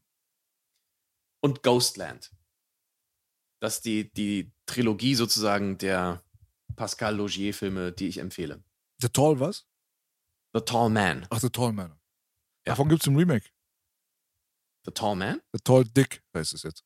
Ah, okay. Den gibt es in der FSK 18 Abteilung auch. Klingt Einfach auf jeden mal Fall fragen. sehr gut. In der Videothek Ja. des Vertrauens. Es gibt ja keine mehr. Im Videoland. Videoland. So ist es. Ja gut, das war doch äh, schöne, schöne kleine Reise durch Memory Lane und ein paar Empfehlungen sind dabei rausgekommen für die Leute da draußen, ja, Mhm. Die äh, vielleicht auch vergessen hatten, dass der ein oder andere Film existiert hat. Nichtsdestotrotz kommen wir jetzt nochmal im abschließenden Kapitel jetzt nochmal zurück zur Hauptgeschichte und zwar sind wir immer noch bei The Evil Dead Mhm. und ähm, ja, also meine Pros und Cons quasi, die habe ich mit dir geteilt. Wir haben einige Sachen da nochmal drauf an- äh, da angesprochen gehabt, nochmal zum Film. Mir Mhm. persönlich gefällt aus dieser Reihe, wie gesagt, der dritte am besten, Okay. weil ich halt, wie gesagt, nicht der größte jetzt äh, Horrorfilm-Fan bin. Ich mu muss sagen, von der filmischen, aus der filmischen Perspektive Mhm. ist Evil Dead 2 die Sachen, die gut sind in Evil Dead 2, um das so auszudrücken, weil man, muss sich da irgendwie von meiner Seite aus leider differenziert ausdrücken. Sind Ja. die wirklich über alle Maßen hinaus gut, meisterhaft. Ja. Ähm, Army of Darkness erlaubt sich nicht so viele Fehler im Bereich dieser ganzen visuellen Komponente in, in Bezug auf Make-up und ähm, vor allem Puppen und so weiter. ja. Da ist Ja. es insgesamt mit den Special Effects und das Visuelle ist da so ein Mhm. Ticken besser. Heißt nicht, dass es da jetzt irgendwie grandios ist oder so. Nein, es ist teilweise auch immer noch wacky. Aber Mhm. verschmerzbarer für mein Auge und für mein Empfinden. Aber insgesamt finde ich den Film halt einfach unfassbar nicht nur massenkompatibel, sondern halt auch entertaining. Also es hat den größten Entertainment-Faktor. Wenn ich mir jetzt auch losgelöst von meiner eigenen Person vorstelle, welchen Film ich heutzutage zum Beispiel mit Leuten gucken würde, die sowas noch nie gesehen haben, dann Mhm. wäre es wahrscheinlich Army of Darkness. Verstehe. Ähm, also, ja klar, ich finde, ich, ich bin so ein bisschen zwiegespalten, was den Film angeht. Ähm, weil streckenweise finde ich ihn halt auch unglaublich gut. Streckenweise ist er mir einfach zu Funny. klamaukig so. Also es ist aber auch nicht mehr so, so funny, dass ich es jetzt super funny finde, sondern es ist einfach zu klamaukig. Und manchmal hat Ash auch einfach eine zu große Fresse. Also, ich finde die Sprüche ja cool, die er bringt, aber ich fand die Persönlichkeit, die er im zweiten Teil hatte, besser. Im dritten ist sie halt plötzlich so, er hat ein richtig großes Maul, so, ne? Er, ist, er kommt schon als Großmaul rüber. Das war im zweiten noch nicht so. Beim dritten ist er so ein richtiger Actionstar. Er nimmt alle auseinander. Er nimmt alle auseinander und er hat aber auch die dummen Sprüche, so, ey, Mr. Fancy Pants und hast du nicht gesehen und so. Ja, das ist mein Ding, ja. Nur so eine Sachen, genau. Das war schon halt 90s, so. Hm. Ähm, aber das war für mich nicht mehr, nicht mehr genau der Ash, den ich immer so gefeiert hatte. Also, es ist jetzt richtige Arschlochkritik, natürlich. Ähm, es ist zu 95 Prozent immer noch voll geil. Hm. Aber es ist der eine gewisse Faktor, der mir dann so ein bisschen, der eine Tropfen, der zu viel ist im Fass. Ja, Manchmal. warum nicht? Warum nicht? Klar, es ist doch auch alles relevant, ist doch auch alles in Ordnung. Man muss dazu sagen, ich habe bei Army of Darkness ein anderes Verhältnis dazu, weil ich habe das, das Filmplakat damals im Kino Mhm. immer gesehen, während ich natürlich noch sehr klein war. Ich glaube, der Film ist von 90, ne? Oder 91. 92. 92? Mhm.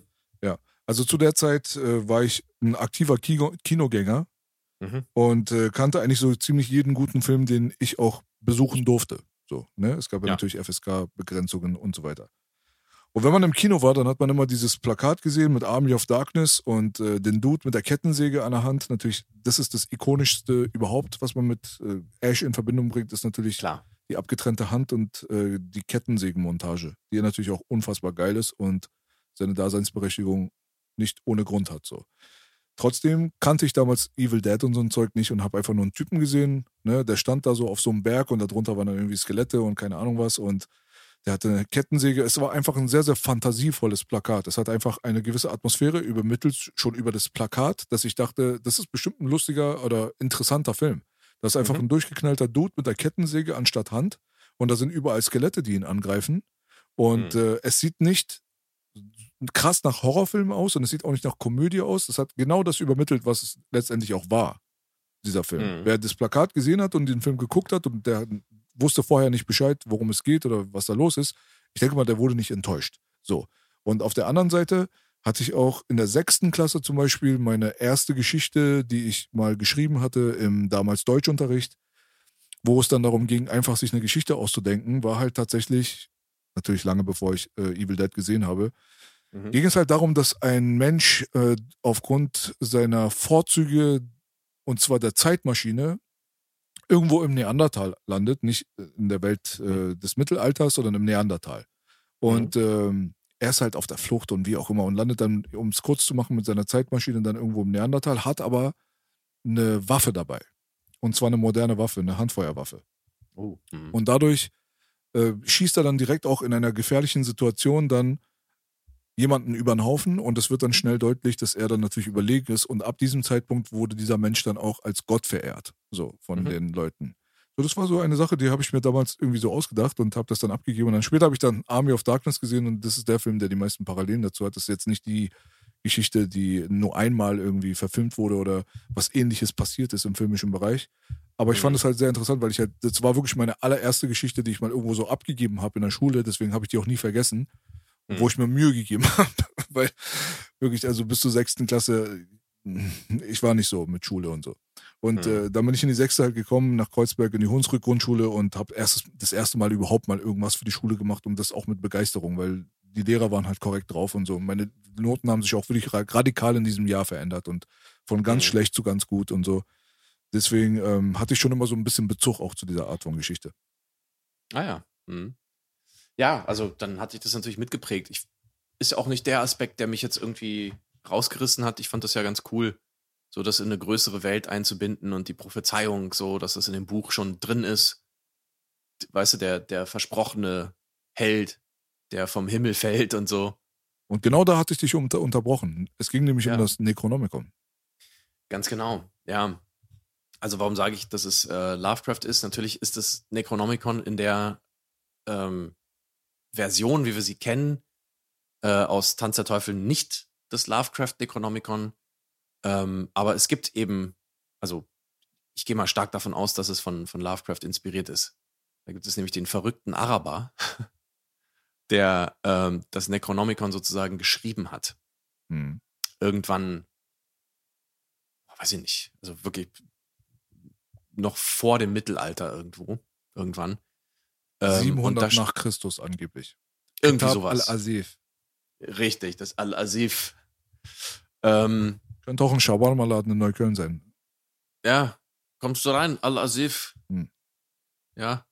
Nee, ähm, und das ist natürlich irgendwie ein legendäres Buch geworden. Also es gab dieses Buch nie ausgeschrieben. Lovecraft hat da nie irgendwie das Buch selber geschrieben. Es war das Buch der Toten. Irgendwie. Und das ist jetzt hier irgendwie natürlich bei Tanz der Teufel auch mit, mit dabei. So. Und lustigerweise ist es jetzt aber in der Popkultur schon eigentlich aus Tanz der Teufel das bekanntere Necronomicon. Hm. Ist ganz interessant eigentlich. Ähm, weil auch das Buch an sich, wenn man zu lange drin liest, angeblich bei Lovecraft, ähm, macht es einen ja verrückt. Ähm, und so weiter und so fort. Da sind die ganzen Geheimnisse der alten Götter und hast du nicht gesehen, Cthulhu und all das. So. Genau. Ziemlich interessant eigentlich. Und gerade deswegen ja auch ganz spannend, weil man ja überhaupt nicht weiß, was da jetzt genau drin sein soll. Es gab dann irgendwann mal, glaube ich, ein Fake. Irgendjemand hat dann tatsächlich mal ähm, eine gefakte Version rausgebracht. Und äh, man dachte zuerst, es wäre sozusagen das Original, aber es hat sich dann als Fake rausgestellt. Und naja, ist äh, ganz lustig, weil ich habe tatsächlich irgendwie ein, ein Filmprojekt letztes Jahr versucht, ähm, ja, an den Start zu kriegen. Da ging es um das Al-Asif Oh. tatsächlich, das dann auch in echt auftaucht. Und ja, wäre, wäre ein schöner Film gewesen. Muss man mal gucken. Vielleicht wird ja sogar noch was draus.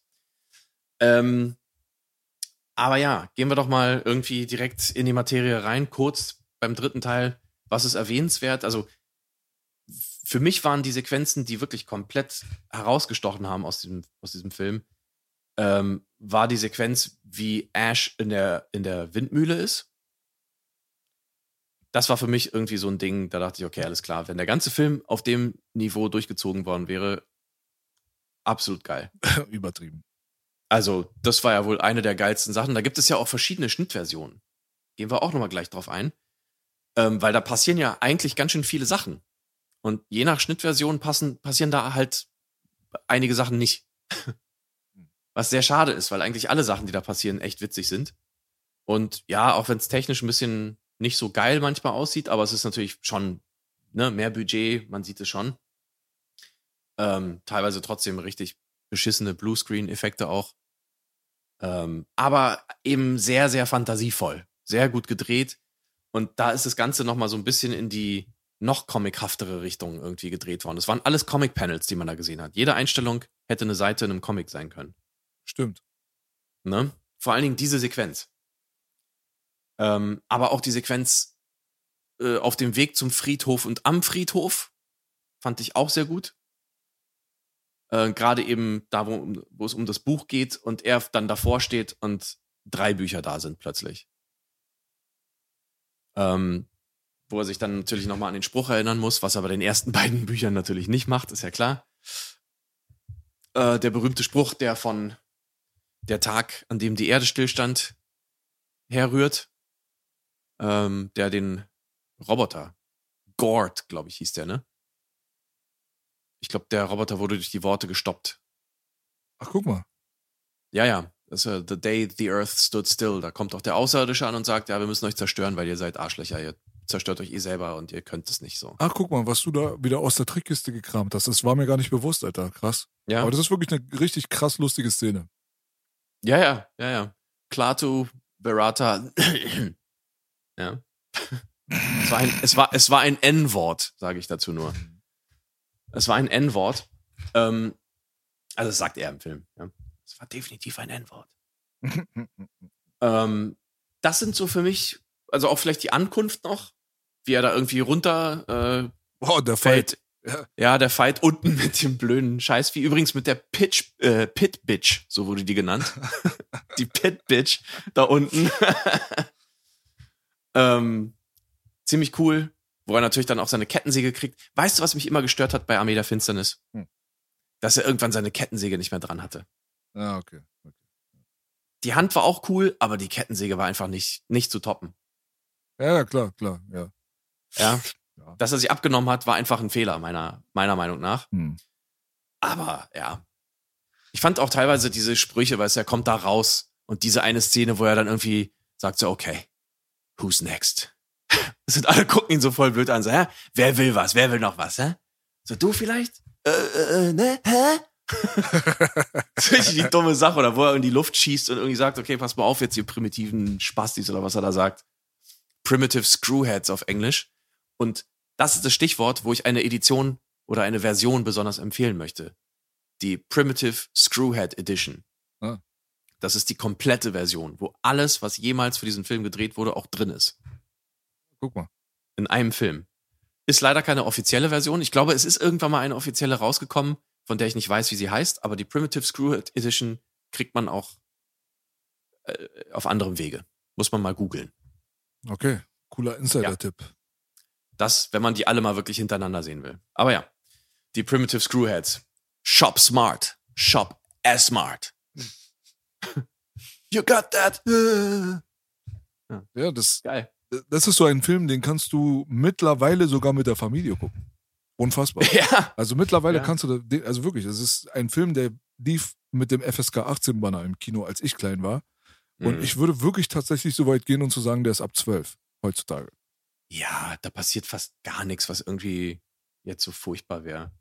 Das, ist, eigentlich alles, alles im lustigen Kontext. Ja, genau, genau. Also weißt du, wenn man, wenn man Hangover 2 FSK 12 gibt, ja, oder teilweise den Hobbit-Film oder wie auch immer, Mhm. dann kann man das auch mit Army of Darkness machen, ganz ehrlich mal. Weil ich beim also Hangover 2 ist, glaube ich, das Paradebeispiel von einem Film, der nicht ab 12 sein sollte. Wirklich nicht. Nee. Also da sieht, man, da sieht man Sachen, auf die will ich jetzt nicht im Detail eingehen, aber ich sag mal, Thailand äh, ist a hell of a Mhm. drug, Alter, weißt du? Also, Auf jeden Fall. ja, mm, mm, mm. geht einfach nochmal gucken, ja. Auch mal die, die kleinen Bildchen, die dann später bei den Credits laufen und so. Oh ja. Ja, viel Spaß dabei, Alter. Also, wenn das Das FSK ein 12 krasser ist, Film. mein Gott, Alter. Ich weiß ja nicht.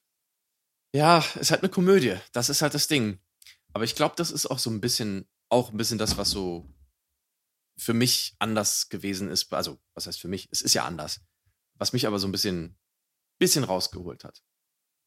Ja, das ist der Punkt, der mich mehr begeistert hat. Also mir hat auf Mhm. jeden Fall mehr Humor, mehr Klamauk und äh, weniger langgezogene Szenen und Vorbereitung auf Horrorelemente. Hat mich definitiv mehr begeistert, hat mich mehr entertained. Es war kurzweiliger insgesamt, das Pacing war besser insgesamt, fand ich. Und äh, trotzdem hat Teil 2 den Meisterwerksfaktor trotzdem irgendwo, den Teil 3 halt nicht Ja. hat. Ja, das muss man dazu Nee. sagen. Deswegen, die beiden stehen eigentlich nicht in Konkurrenz zueinander, sondern sollten auch ein bisschen mit einer Prise Salz genossen werden. Und äh, ja, wer ein bisschen horroraffiner ist, der wird mit Sicherheit mehr Liebe für den zweiten Teil haben. Wer so ein bisschen Entertainment und Family und ein bisschen Haha-Huhu bevorzugt, der wird dann halt mit Teil 3 auf seine Kosten kommen und beide sind da. Ist doch cool. Ja, also das Einzige, was man halt anbringen kann, ist natürlich schade, dass sozusagen die Tonalität nicht einfach durchgezogen wurde. Aber so ist das halt manchmal. Sequels sind dann halt auch manchmal ein bisschen anders. Man darf auch nicht vergessen, dass man halt einfach massenkompatibler sein musste bei dem höheren Budget. Ähm, und ja, so das ursprüngliche, habe ich gelesen, das ursprüngliche Drehbuch hatte irgendwie 43 Seiten nur. Ja, ähm, passiert auch nicht unfassbar viel, klar. Ähm, wobei es passiert ja mehr als eigentlich in, im zweiten Teil. Ähm, Ja, wenn man so überlegt, ja. wenn man so überlegt, genau. Aber ich fand halt, also, wo der Film wirklich richtig, richtig brilliert, finde ich, ist wieder so diese, sind diese visuellen Ideen halt, was da so passiert. Weißt du, wie gesagt, in der Mühle mit den kleinen Ashs. Zu krass. Es ist einfach, einfach geil. Auch wenn es ein bisschen, ja, ist lustig, ist halt so, ja, er stößt sich den Kopf irgendwie fünfmal an dem Ofenrohr. Okay, cool, er rutscht jetzt da aus, ein bisschen Slapstick, alles und so. Ja, äh, äh, aber es geht klar. Es ist halt so lustig und dann eben doch so freaky am Schluss. Wo er irgendwie den, den anderen da irgendwie schluckt, den Kleinen. Also der in ihn reingeschmissen wurde oder reinspringt in ihn. Und wo er dann im Prinzip das heiße Wasser hinterher kippt. Damit er irgendwie stirbt in ihm. Ja. Also, ah, so von wegen, na, so, äh, dann kratzt er sich irgendwie an der Schulter und dann ist plötzlich dieses Auge da. Und das ist halt so, das fa- fand ich halt immer so geil, dass dann plötzlich auch Augenblicke kommen, so die so, wo du denkst, so, oh shit, was ist denn jetzt los? So, doch ein Ja. bisschen nicht ganz so lustig, weißt du? Ja, ja, stimmt. Klar. Genau. Und das war mir ein bisschen zu wenig. Die lustigen Sachen waren cool, aber sie hätten noch mit mehr Horror sozusagen garniert werden müssen, meiner Meinung nach. Aber unsterbliche Aufnahmen, unsterbliche Einstellungen. Ich sag nur, London Bridge is falling down. Ähm, leider in den meisten Versionen nicht mit drin, wo er im Prinzip versucht, irgendwie äh, einen von den kleinen Pennern da irgendwie zu zertrampeln. Hm. Und das ist auch so geil gefilmt. naja. Das ist in meiner Version Gott sei Dank drin. Also Ah, okay. ich kenne jetzt nicht alles irgendwie, was es an verschiedenen Schnittversionen davon gibt. Mhm. Aber ich habe halt die Blu-ray und die ist relativ umfangreich. Die ist ganz cool. Vielleicht hast du sogar diese, diese komplette Fassung. Hast du diese ganzen, auch das alternative Ende und das den Anfang und so? Müsste ich mal nochmal gucken, aber ich, ich will jetzt nichts Falsches sagen. Es gibt manche Mhm. Blu-rays, ich hatte das irgendwie im Hinterkopf, als wenn es sogar unterschiedliche Schnittfassungen insgesamt als Option gab bei dem Film. Aber frag glaub mich auch, jetzt nicht. ja. Das ist ein bisschen länger her. Ich, muss, ich musste mal nochmal gucken, auf jeden Fall. Ja. Evil Dead habe ich mir letztes Jahr nochmal reingezogen, seitdem nicht mehr. Äh, Evil Mhm. Dead sage ich Army of Darkness. Ja. Deswegen brauchte ich den jetzt auch noch nicht, nicht nochmal zu schauen. Und ich war einfach wirklich hin und weg und begeistert und es war einfach, das ist mein Evil Dead-Film. So genau so muss er sein. Ja, ja, wie gesagt, also meine Arschlochkritik ist, lass die Kettensäge dran, bring ein bisschen mehr Horror rein, ein bisschen mehr freaky Zeug. Ja, aber was heißt da bringen? Liebesgeschichte raus. Hallo, hallo, was heißt bringen Ja. rein? Also es ist zu Ende, es ist lange her. Ich weiß, ich Ja, weiß. man kann nichts mehr reinbringen. Nein, kann man auch nicht. Aber genauso wie du sagst, hätte Evil Dead 2 irgendwie nicht diese beschissenen Puppeneffekte gehabt, Hm. äh, hättest du ihn wesentlich mehr gefeiert. Ich hätte Ja. Armee der Finsternis halt noch wesentlich mehr gefeiert, wenn das so gewesen wäre. Aber Einigen wir uns da drauf. Ja. es ist halt so. es ist so. Ja, ja. Es ist so und es bleibt so. Äh, nochmal ganz kurz, bevor ich es vergesse, es gab da auch nochmal einen relativ abgespaceden Film, Ja. der dann so ein bisschen später rauskam. Ähm, da kannst du dich mit Sicherheit noch sehr gut dran erinnern, ne? mit der Mumie. Ah, Baba Hotep. Baba Hotep, ey, Ja. was war denn das? Also der ist, der ist nicht auf demselben Level, ja. Wollen wir Nein. mal nicht übertreiben. Aber er hatte schon auf jeden Fall so ein paar Szenen, Alter. Also Wer, wer auch nochmal so auf diesen Style steht, das ist ein sehr unbekannter Film. Deswegen wollte ich das, bevor Ja. ich es vergesse, nochmal empfehlen. Check mal, wenn ihr Bruce Campbell mögt und seine Over-the-Top-Performances irgendwie feiert und so. Mhm. Dann checkt den Film auf jeden Fall mal aus. Bis zu, der, zu meiner Lieblingsszene, wo beschrieben wurde, auch was da gerade passiert ist in diesem Altersheim. He sucked his soul out of his asshole. ja, also dazu muss man sagen, es ist natürlich ein Film von einem Kultregisseur, äh, Don Coscarelli. Hm. Und Don Coscarelli hat zum Beispiel auch die Phantasm-Reihe gedreht. Das Böse auf Deutsch, mit dem alten Typen und den Kugeln, die in der Luft rumfliegen und den Leuten äh, in die Köpfe fliegen und da das Blut rausgepumpt wird und so. Hm. Ich weiß nicht, ob du die kennst. Nee. Ja, das sind so ziemlich, also auch Horrorfans kennen die Filme. Es gab, glaube ich, drei, wenn ich mich recht erinnere, oder vier. Nee, drei, glaube ich. Phantasm gab's, da gab's drei. Ja. Hm. Don Coscarelli, definitiv so auch so ein kleines bisschen so ein Raimi-esker Regisseur, der auch immer so ein bisschen, bisschen was Lustiges reinbringt. Also die Beastmaster-Geschichten sind die einzigen, die ich von ihm kenne. Ah, ja, ja. Die hat er auch gemacht, richtig, stimmt. Hm. Ja, so, mal nebenbei so mal erwähnt. Äh, dann können wir eigentlich Ja. auch schon mal zum Schluss kommen. Und zwar, wenn du mich fragst, zu, ja, also falls dir jetzt nichts weiteres einfällt, zu den Remakes oder beziehungsweise Sequels, die dann in der Neuzeit entstanden sind.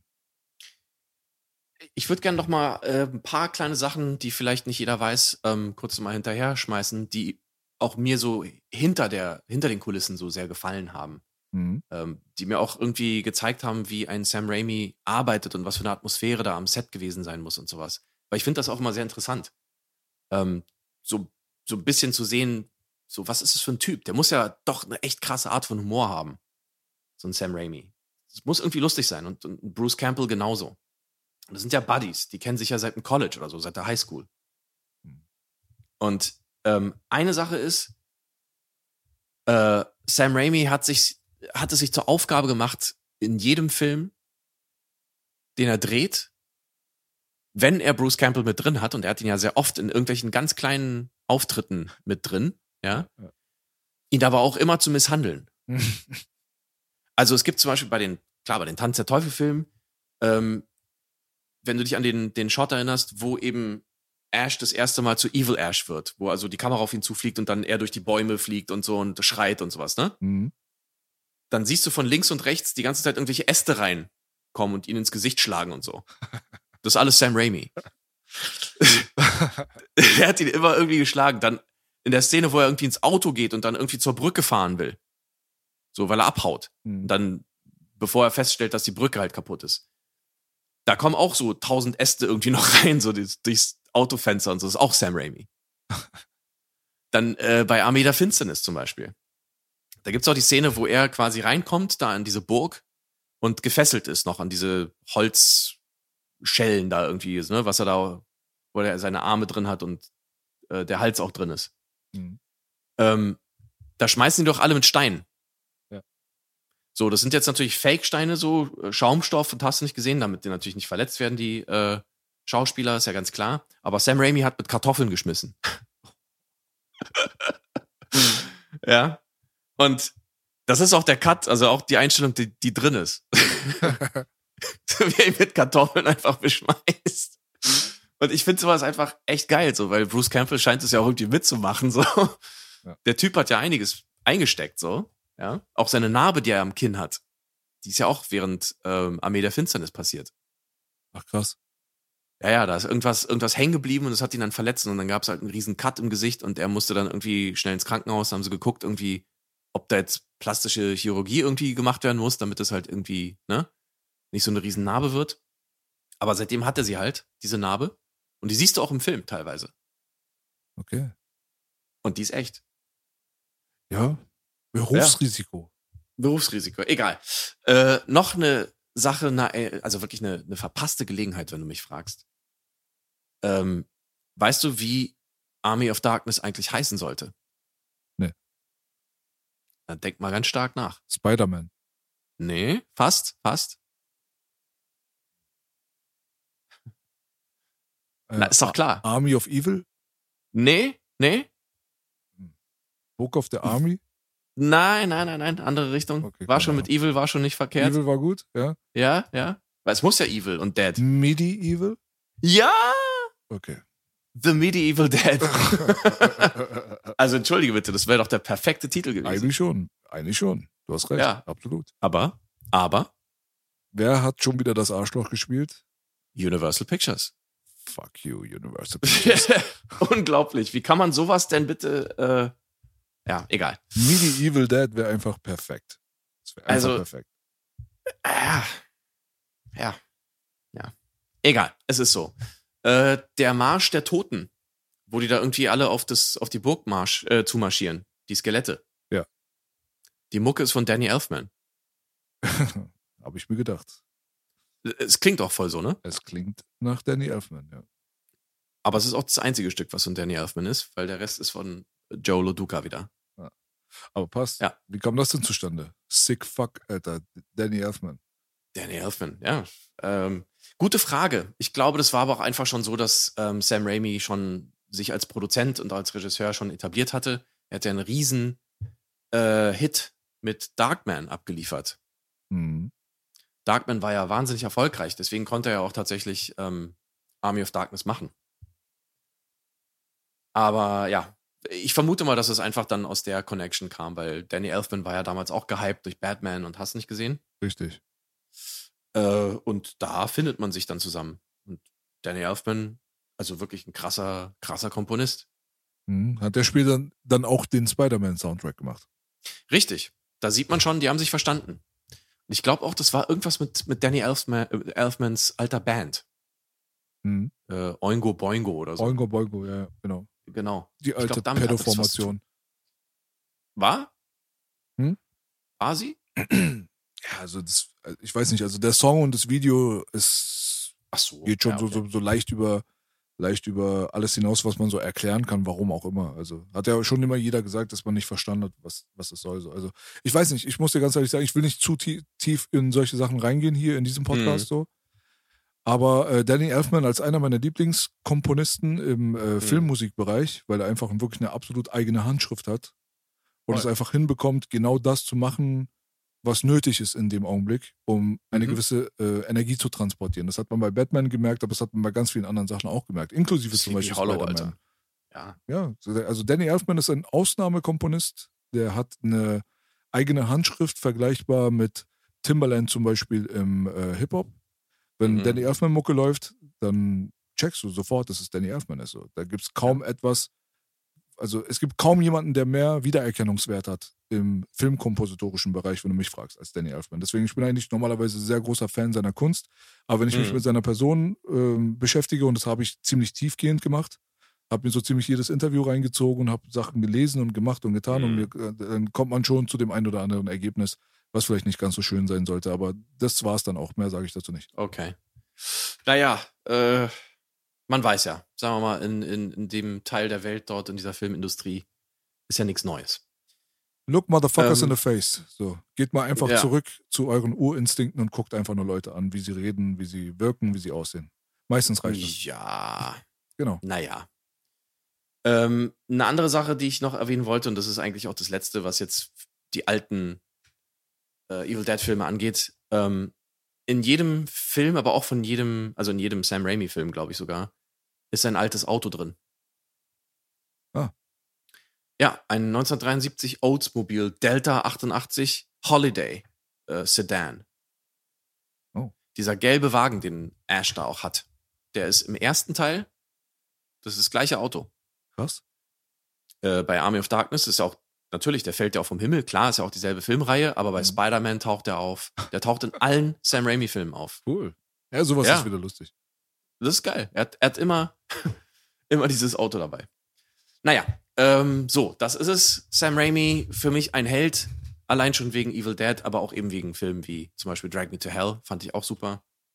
Äh, Darkman fand ich auch cool, hat auch diesen leichten, morbiden, fast schon so Tim Burton-Touch, aber irgendwie trotzdem noch ein bisschen lustiger und nicht ganz so, so bizarr. Genau Tim das habe ich mir auch immer manchmal. gedacht. Genau das Ja. ist es. Genau das ist Ja. es. Ja, Und visuell noch mal ein kleines bisschen wilder. ja, ja stimmt. Ähm, Spider-Man 2, der beste Spider-Man, den es gibt, finde ich, ähm, ist auch der beste Raimi Spider-Man. Mit dieser ganzen Dr. Octopus äh, Fluchtszene, wo er aufwacht im Krankenhaus, beziehungsweise wo die Tentakel aufwachen. Genau. Das ist einfach fast ein Evil Dead-Film in sich so. Ja, Eigentlich schon. Das- also von der also- Ästhetik, ne? Voll.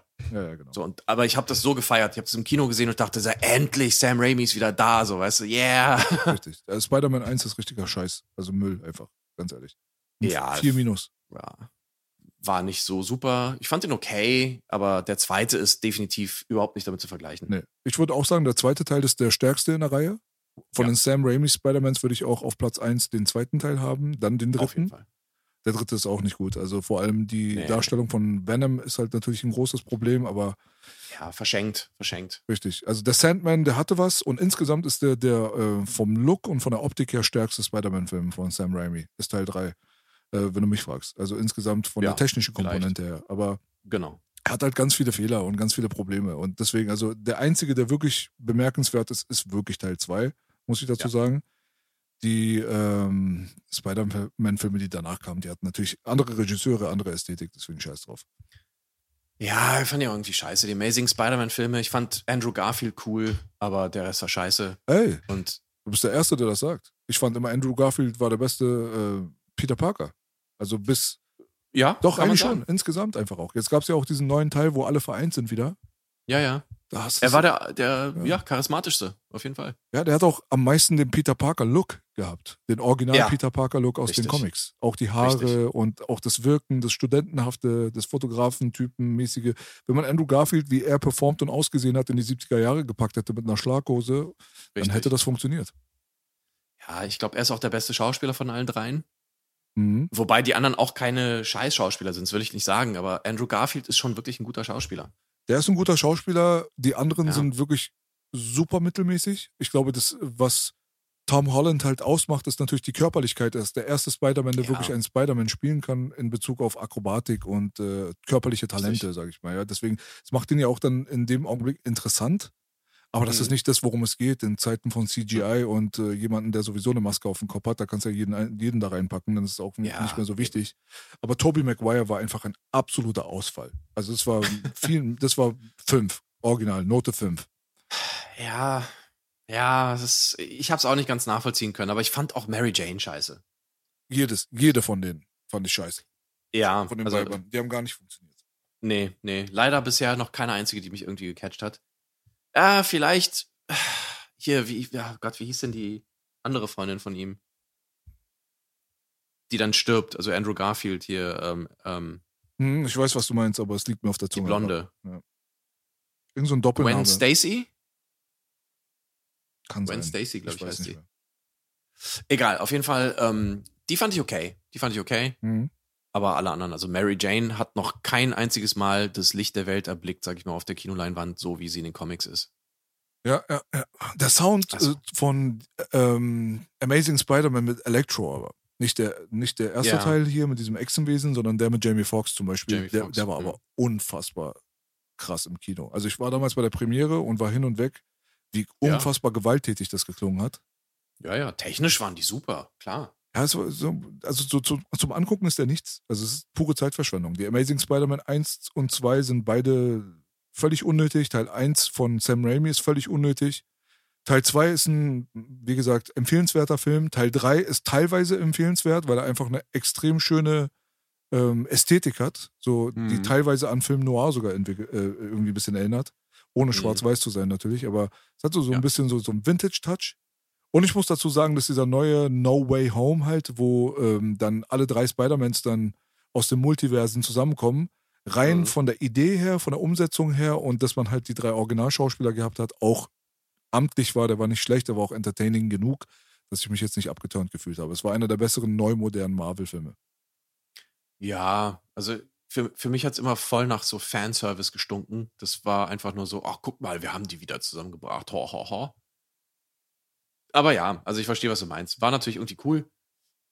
Ähm, ich habe da immer gleich meine Antennen draußen, so weißt du, von wegen, ja, ja, ihr wollt doch nur irgendwie wieder Kohle damit machen. Das ist eigentlich eine Schrottstory, so weißt du. Aber ja, Marvel, Sam Raimi. Man muss ganz kurz erwähnen, äh, Doctor Strange 2 Mhm. weil der Film ja leider sehr durchwachsen bis Kacke war, wie ich Hm. fand. Es hatte einige, also ich hätte mir vorgestellt, Sam Raimi ist wieder da. Okay, cool. Er macht einen Doctor Strange-Film. Das könnte zu ihm passen. Das ist eigentlich eine Nummer, wo ich mir gedacht hätte, okay, wenn, wenn man wirklich Sam Raimi machen lässt und ihn kombiniert mit dieser Doctor Strange-Figur und mit diesen seltsamen magischen Dingen, die da passieren. Hm. Und vor allen Dingen auch mit dieser Idee, wo er dann irgendwie tot ist und sich da aus diesen, ich glaube, das sind Seelen oder was auch, diese Flügel bastelt und so. Das war schon irgendwie cool. Aber insgesamt hat der Film mich ah, war echt dumm. Weißt du, was krass Leider. war? Bei dem Film, dass ich während dem Film gesagt habe, dass der Film wirkt wie ein Sam Raimi-Film.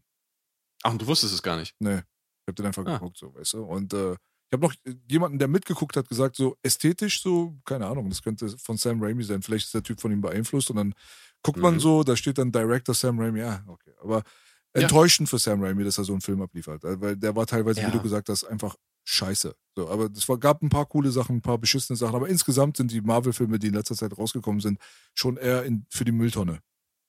Ist leider Ja, Marvel sowieso, aber ich war jetzt einfach auch sehr enttäuscht, ähm, dann, dass Sam Raimi sowas abgeliefert hat. Aber bei solchen großen Filmen kann man einfach nicht wissen, was hinter den Kulissen passiert, wie viel Widerstand er da gehabt hat, wie viel Freiheiten überhaupt und hast du nicht gesehen. Also, das kann man eigentlich niemandem wirklich übel nehmen, wenn so ein Film halt nicht so geil wird. Ähm, ja, aber schließen wir das mal kurz ab. Sam Raimi, geiler Typ. Bruce Campbell, geiler Typ. Es gibt Evil Dead ohne Bruce Campbell. Es gibt Evil Dead ohne Bruce Campbell, richtig. Ja, Das haben wir vorhin mal angesprochen gehabt. Ich habe mir den Film von Anfang bis Ende reingezogen, wie gesagt. Ja. Und ähm, das hat mir nichts gegeben, gar nichts. Es war von der Ästhetik her völlig fremd vom Originalmaterial. Da wurde einfach nichts respektiert. Mhm. Es wurde von der Wirkung her einfach irgendwie was völlig Neues gemacht. Wo man ja sagt, so wenn Leute was Neues machen, ihre eigene Vision dann quasi eines, eines Materials präsentieren, dass es halt natürlich auch charmant Mhm. sein kann. War es aber nicht. Nee, war es leider nicht. Also ich, ich habe auch nicht verstanden, warum dieser Film überhaupt Evil Dead sein muss. Weil hättest du jetzt einfach irgendeinen weiteren Cabin in the Woods Film gemacht, so, okay. Ja, okay. So halbwegs hübsch gedrehter Horrorfilm, so. Genau. Wo ein paar freaky Sachen passieren, okay, ich vergesse alle Figuren wieder danach, aber mein Gott, so. Aber dass es ein Evil Dead Film sein sollte, das fand ich unmöglich. Mhm. Ähm, es sollte halt eher so im Spirit des ersten Teils sein, wieder ein bisschen ernst, ein bisschen zurück zu dem, was es vielleicht mal sein sollte. Aber das war einfach ein dummer Move, weil erstens waren die Figuren komplett wirklich, also zum Vergessen, sofort. Ich habe mir nicht ein, ein, nicht ein einziges Gesicht gemerkt. Ich weiß nicht mehr, welche Figuren in diesem Film drin sind. Sag ich dir ganz ehrlich. Mhm. Aber das ist auch so ein bisschen das Merkmal des äh, Regisseurs und des Autoren. ist ja eine Person. Fede Alvarez heißt der Typ. Und der hat auch andere Sachen gemacht, wie zum Beispiel, ähm, Gott, wie hieß denn dieser Film mit, mit dem blinden Typen in dem Haus, wo die einbrechen und der Typ ist aber voll der krasse Typ. Äh, Don't Breathe. Sagt mir nicht. Don't Breathe heißt der, ja. Der hat einfach irgendwie, der hat's drauf, Figuren zu schreiben, die komplett unsympathisch sind, mit denen man sich nicht identifizieren kann. Das ist wirklich, also ist ein, das zieht sich durch. Der hat auch für Netflix jetzt irgendwie diesen äh, Texas Chainsaw Massacre Scheiß gemacht, diese Fortsetzung. Hm. Diesen neuesten Teil, den gibt's auf Netflix irgendwo. Und der ist auch unglaublich schlecht. Also er ist von ihm geschrieben. Ich glaube nicht inszeniert, aber geschrieben. Vielleicht hat er andere Qualitäten Ja, wer unterm, weiß. unterm Tisch. Eventuell hat er sie. Ja. Meine, Sam Raimi muss man ihm zu äh, Gute halten. Er gibt ja auch gerne anderen Leuten eine Chance, so Nachwuchsregisseure und so. Der ist ja auch Produzent, er fördert halt auch Leute. Und das ist natürlich cool. Aber ich hätte mir einfach ein fucking Evil Dead 4 gewünscht. Du meinst Ash versus Evil Dead. Ja, ursprünglich sollte ja tatsächlich, und okay, vielleicht muss man noch mal ganz kurz auf das alternative Ende, was ja das eigentliche Ende von Army, Army of Darkness war, äh, zurückkommen. Ash nimmt doch die Tropfen von dem weisen Mann und wird dann in die Zukunft zurückgeschickt. Also er muss schlafen sozusagen die Jahrhunderte und er darf nur fünf Tropfen nehmen. Natürlich verkackt er es und er nimmt sechs. Hm. So, ist ja logisch. Er ist ja Ash. Und er wacht dann halt in einer postapokalyptischen Zukunft auf. Alles ist zerstört. Ja. Ne? So hat er diesen krassen Bart und so und kommt raus und ah, Plastik, geil, Zivilisation, yeah. Und dann sieht er irgendwie vor sich, weißt du, die Stadt und alles ist zerstört. So, es war irgendwie, was auch immer. Nuklearkrieg, bla.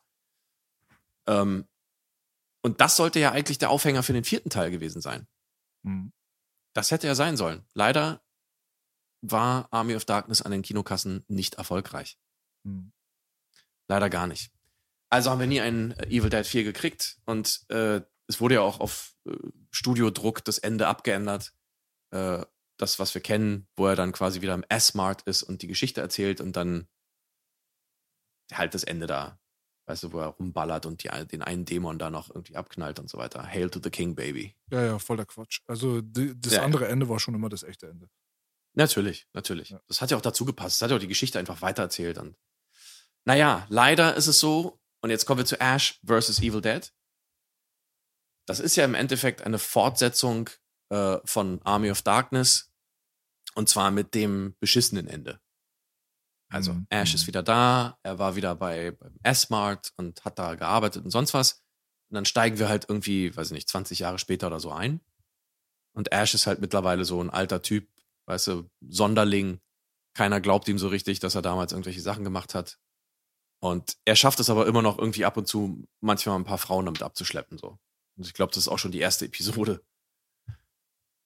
Die erste Episode ist auch von Sam Raimi inszeniert Hm. und ist auch eine der besseren Episoden.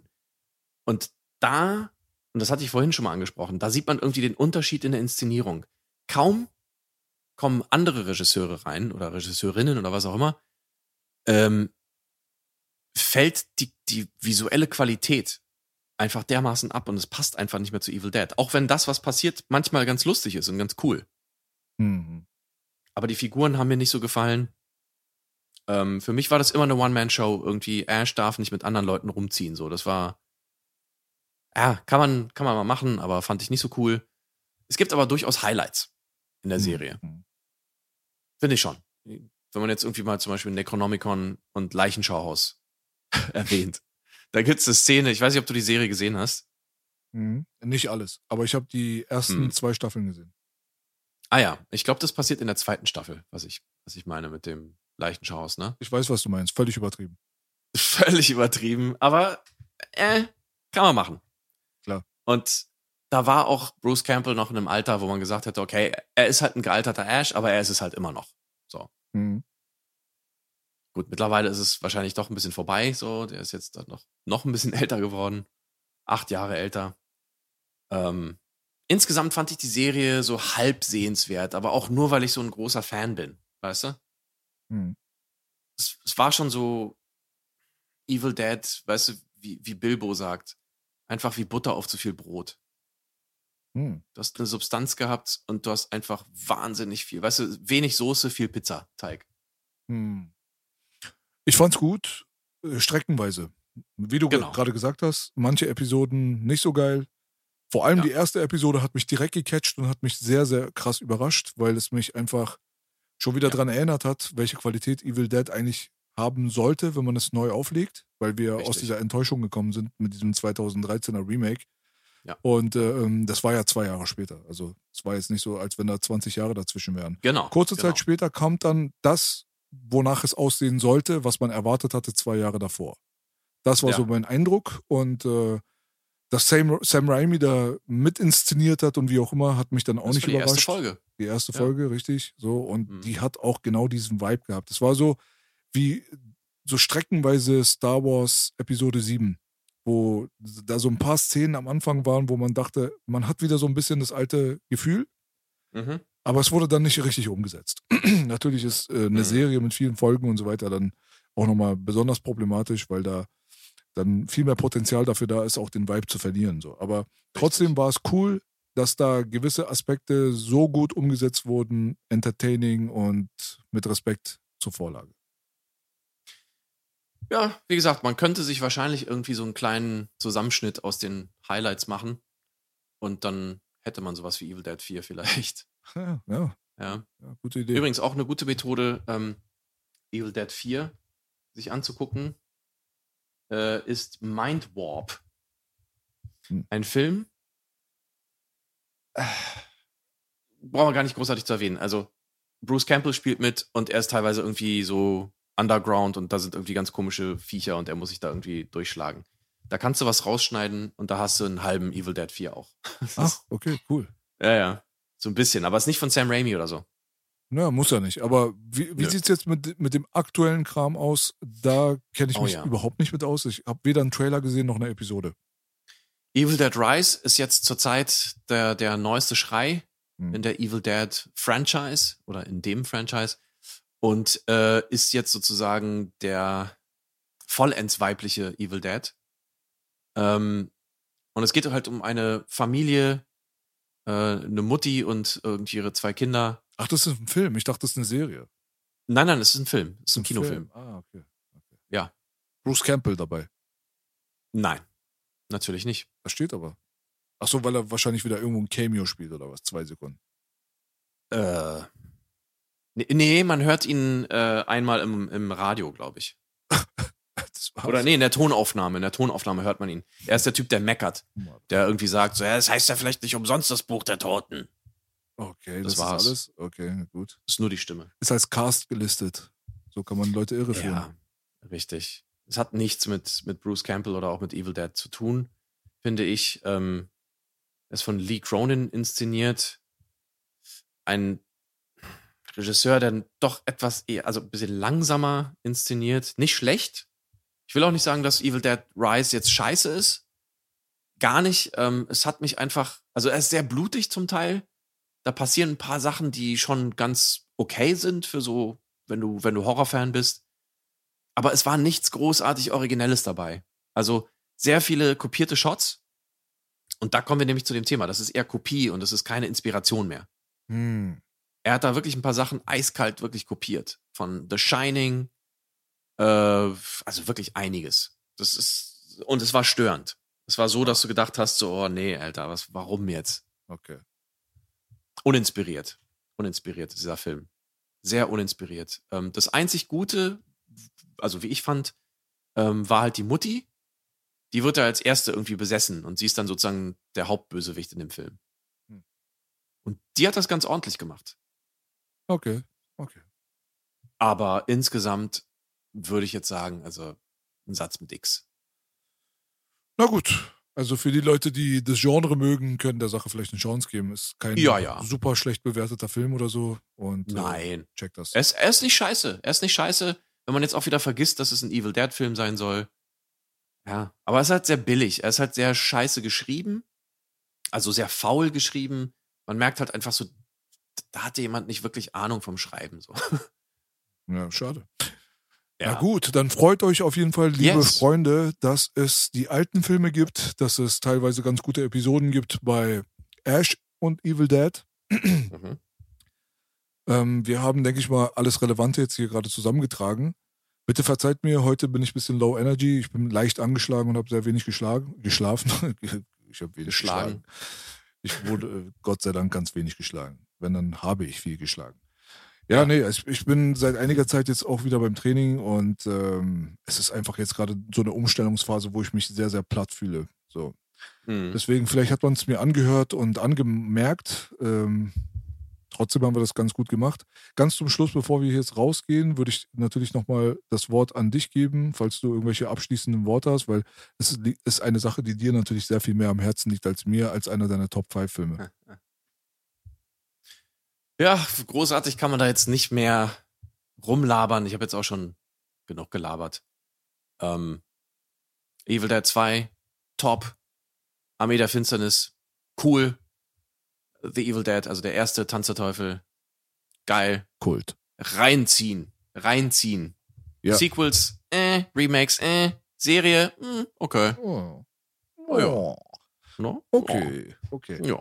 Ja, gut. Ähm, zum Podcast, den wir vor einer Woche veröffentlicht haben, würde ich gerne nochmal eine Sache sagen, die ähm, vielleicht interessant ist für die Leute, aber die mir am Herzen liegt. Zu Point Break, den wir letzte Woche veröffentlicht haben mit Patrick Swayze und Keanu Reeves. Da ist im Nachhinein ist etwas passiert, was sehr interessant war. Und zwar habe ich mich mit den Red Hot Chili Peppers mal so ein bisschen auseinandergesetzt. Hm. Und habe dadurch, dass ich nicht sehr viel wusste, einiges Neues erfahren. Und das Wichtigste von allem ist natürlich, dass ähm, der, der wie, sagt, wie sagt man, der Frontman der Band, ja, Mhm. der Frontman, der gute Anthony Kiedis, der hat sich mal die Yes. Hand abgehackt und äh, sich, nein, nein, hat er nicht. Nee, es ging eigentlich darum, dass ich mal geschaut habe, was die so gemacht haben und getan haben und bin dann bei der oft wechselnden Konstellation gelandet, dieser Band, Mhm. und habe mich das letzte Mal nicht so gut mit denen ausgekannt, aber muss sagen, die sind richtig krasse Musiker erstens, also vor allem Mhm. im Live-Bereich. Äh, der Bassist Flea, der ist irgendwie total abgespaced und extrem skilled, so. Mhm. Crazy Typ, ja. Crazy Typ auf jeden Fall. Der Drummer ist auch extrem krass. Will Ferrell, wer kennt ihn nicht? Und äh, auf der anderen Seite hast du dann Anthony Kiedis, der nicht der geilste Sänger ist, aber auf jeden Fall ein extrem krasser Frontman. Und die sind mit 60 immer noch auf Tour und äh, rocken die Stage halt, wie teilweise es 20-Jährige nicht vermögen. Mhm. Und äh, sehr interessante Geschichte auf jeden Fall. Würde ich jedem auf jeden Fall auch mal empfehlen, sich mit auseinanderzusetzen, aber vor allem Respekt, Alter, was John Frusciante für ein Musiker ist, Alter. Also Mhm. wer sich mit äh, der Band noch nicht ausgekannt hat und letztens unseren Point Break Film geguckt hat, dem würde ich auf jeden Fall mal empfehlen, weil die sind jetzt seit kurzem wieder in der Originalkonstellation wieder zurück und Frusciante ist jetzt wieder da Mhm. der meiner Meinung nach wirklich ein genialer Musiker ist, der leider so völlig äh, am Heroinkonsum und allen anderen Mhm. Drogen zerstört und also wirklich, der ist ja komplett am Ende gewesen. Es gibt so ein Interview, was ihr euch mal reinziehen könnt aus dem holländischen Fernsehen aus dem Jahr 1994. Da seht ihr Verschante mit so schwarzen Fingernägeln und komplett auf Crack, Hero, Saufen, so am Ende Mhm. angekommen. Auf einer Couch irgendwie, der kommt gar nicht mehr klar. Man dachte, also äh, hätte mir das einer gezeigt, dann würde ich sagen, 94, der Dude ist tot. So, den gibt's Ja. heute nicht mehr. Aber der hat Ja, sich ja. echt krass zusammengerissen, neue Zähne, neues dies, das und es Mhm. Sieht einfach unglaublich gut aus. Kaum zu glauben für jemanden, der so ein krasses Schicksal und so eine Vergangenheit hinter sich gehabt hat. Auch insgesamt Mhm. alle irgendwie auf Dope gewesen, alle äh, am Rande quasi des goldenen Schusses und so weiter. Mhm. Da habe ich auch nochmal durch Point Break und durch uns, unseren Podcast, und darauf wollte ich eigentlich hinaus, habe ich da nochmal eine gewisse Liebe auch entdecken können, dann zum Beispiel für eine Band, die mir schon immer ein Begriff war, wo ich den einen oder anderen Song auch cool fand. Natürlich allen voran Under the Bridge, aber auch sowas wie Road Trippin' und so weiter, das habe ich mir alles immer gerne angehört, aber kannte wirklich nicht viel und wusste nicht Bescheid, wer jetzt wie heißt und wer jetzt genau was gemacht hat und so weiter. Tatsächlich war unser Podcast und Point Break dafür verantwortlich, dass ich dann äh, dieses Interesse dafür entwickelt habe und dann mir den Anthony Kiedis Podcast dann auch nochmal bei Joe Rogan angehört habe und muss sagen, jeder, der sich nicht ähm, mit der Materie auskennt, aber angefixt ist von unserer Film-Review der letzten Woche, der kann gerne mal das äh, Red Hot Chili Peppers Rabbit Hole mal besuchen und wird da auf jeden Fall sehr tief reinkommen. Ah, da weiß ich nicht. Fällt mir auch eigentlich nur noch ein Wort dazu ein. Lass mich raten. Groovy.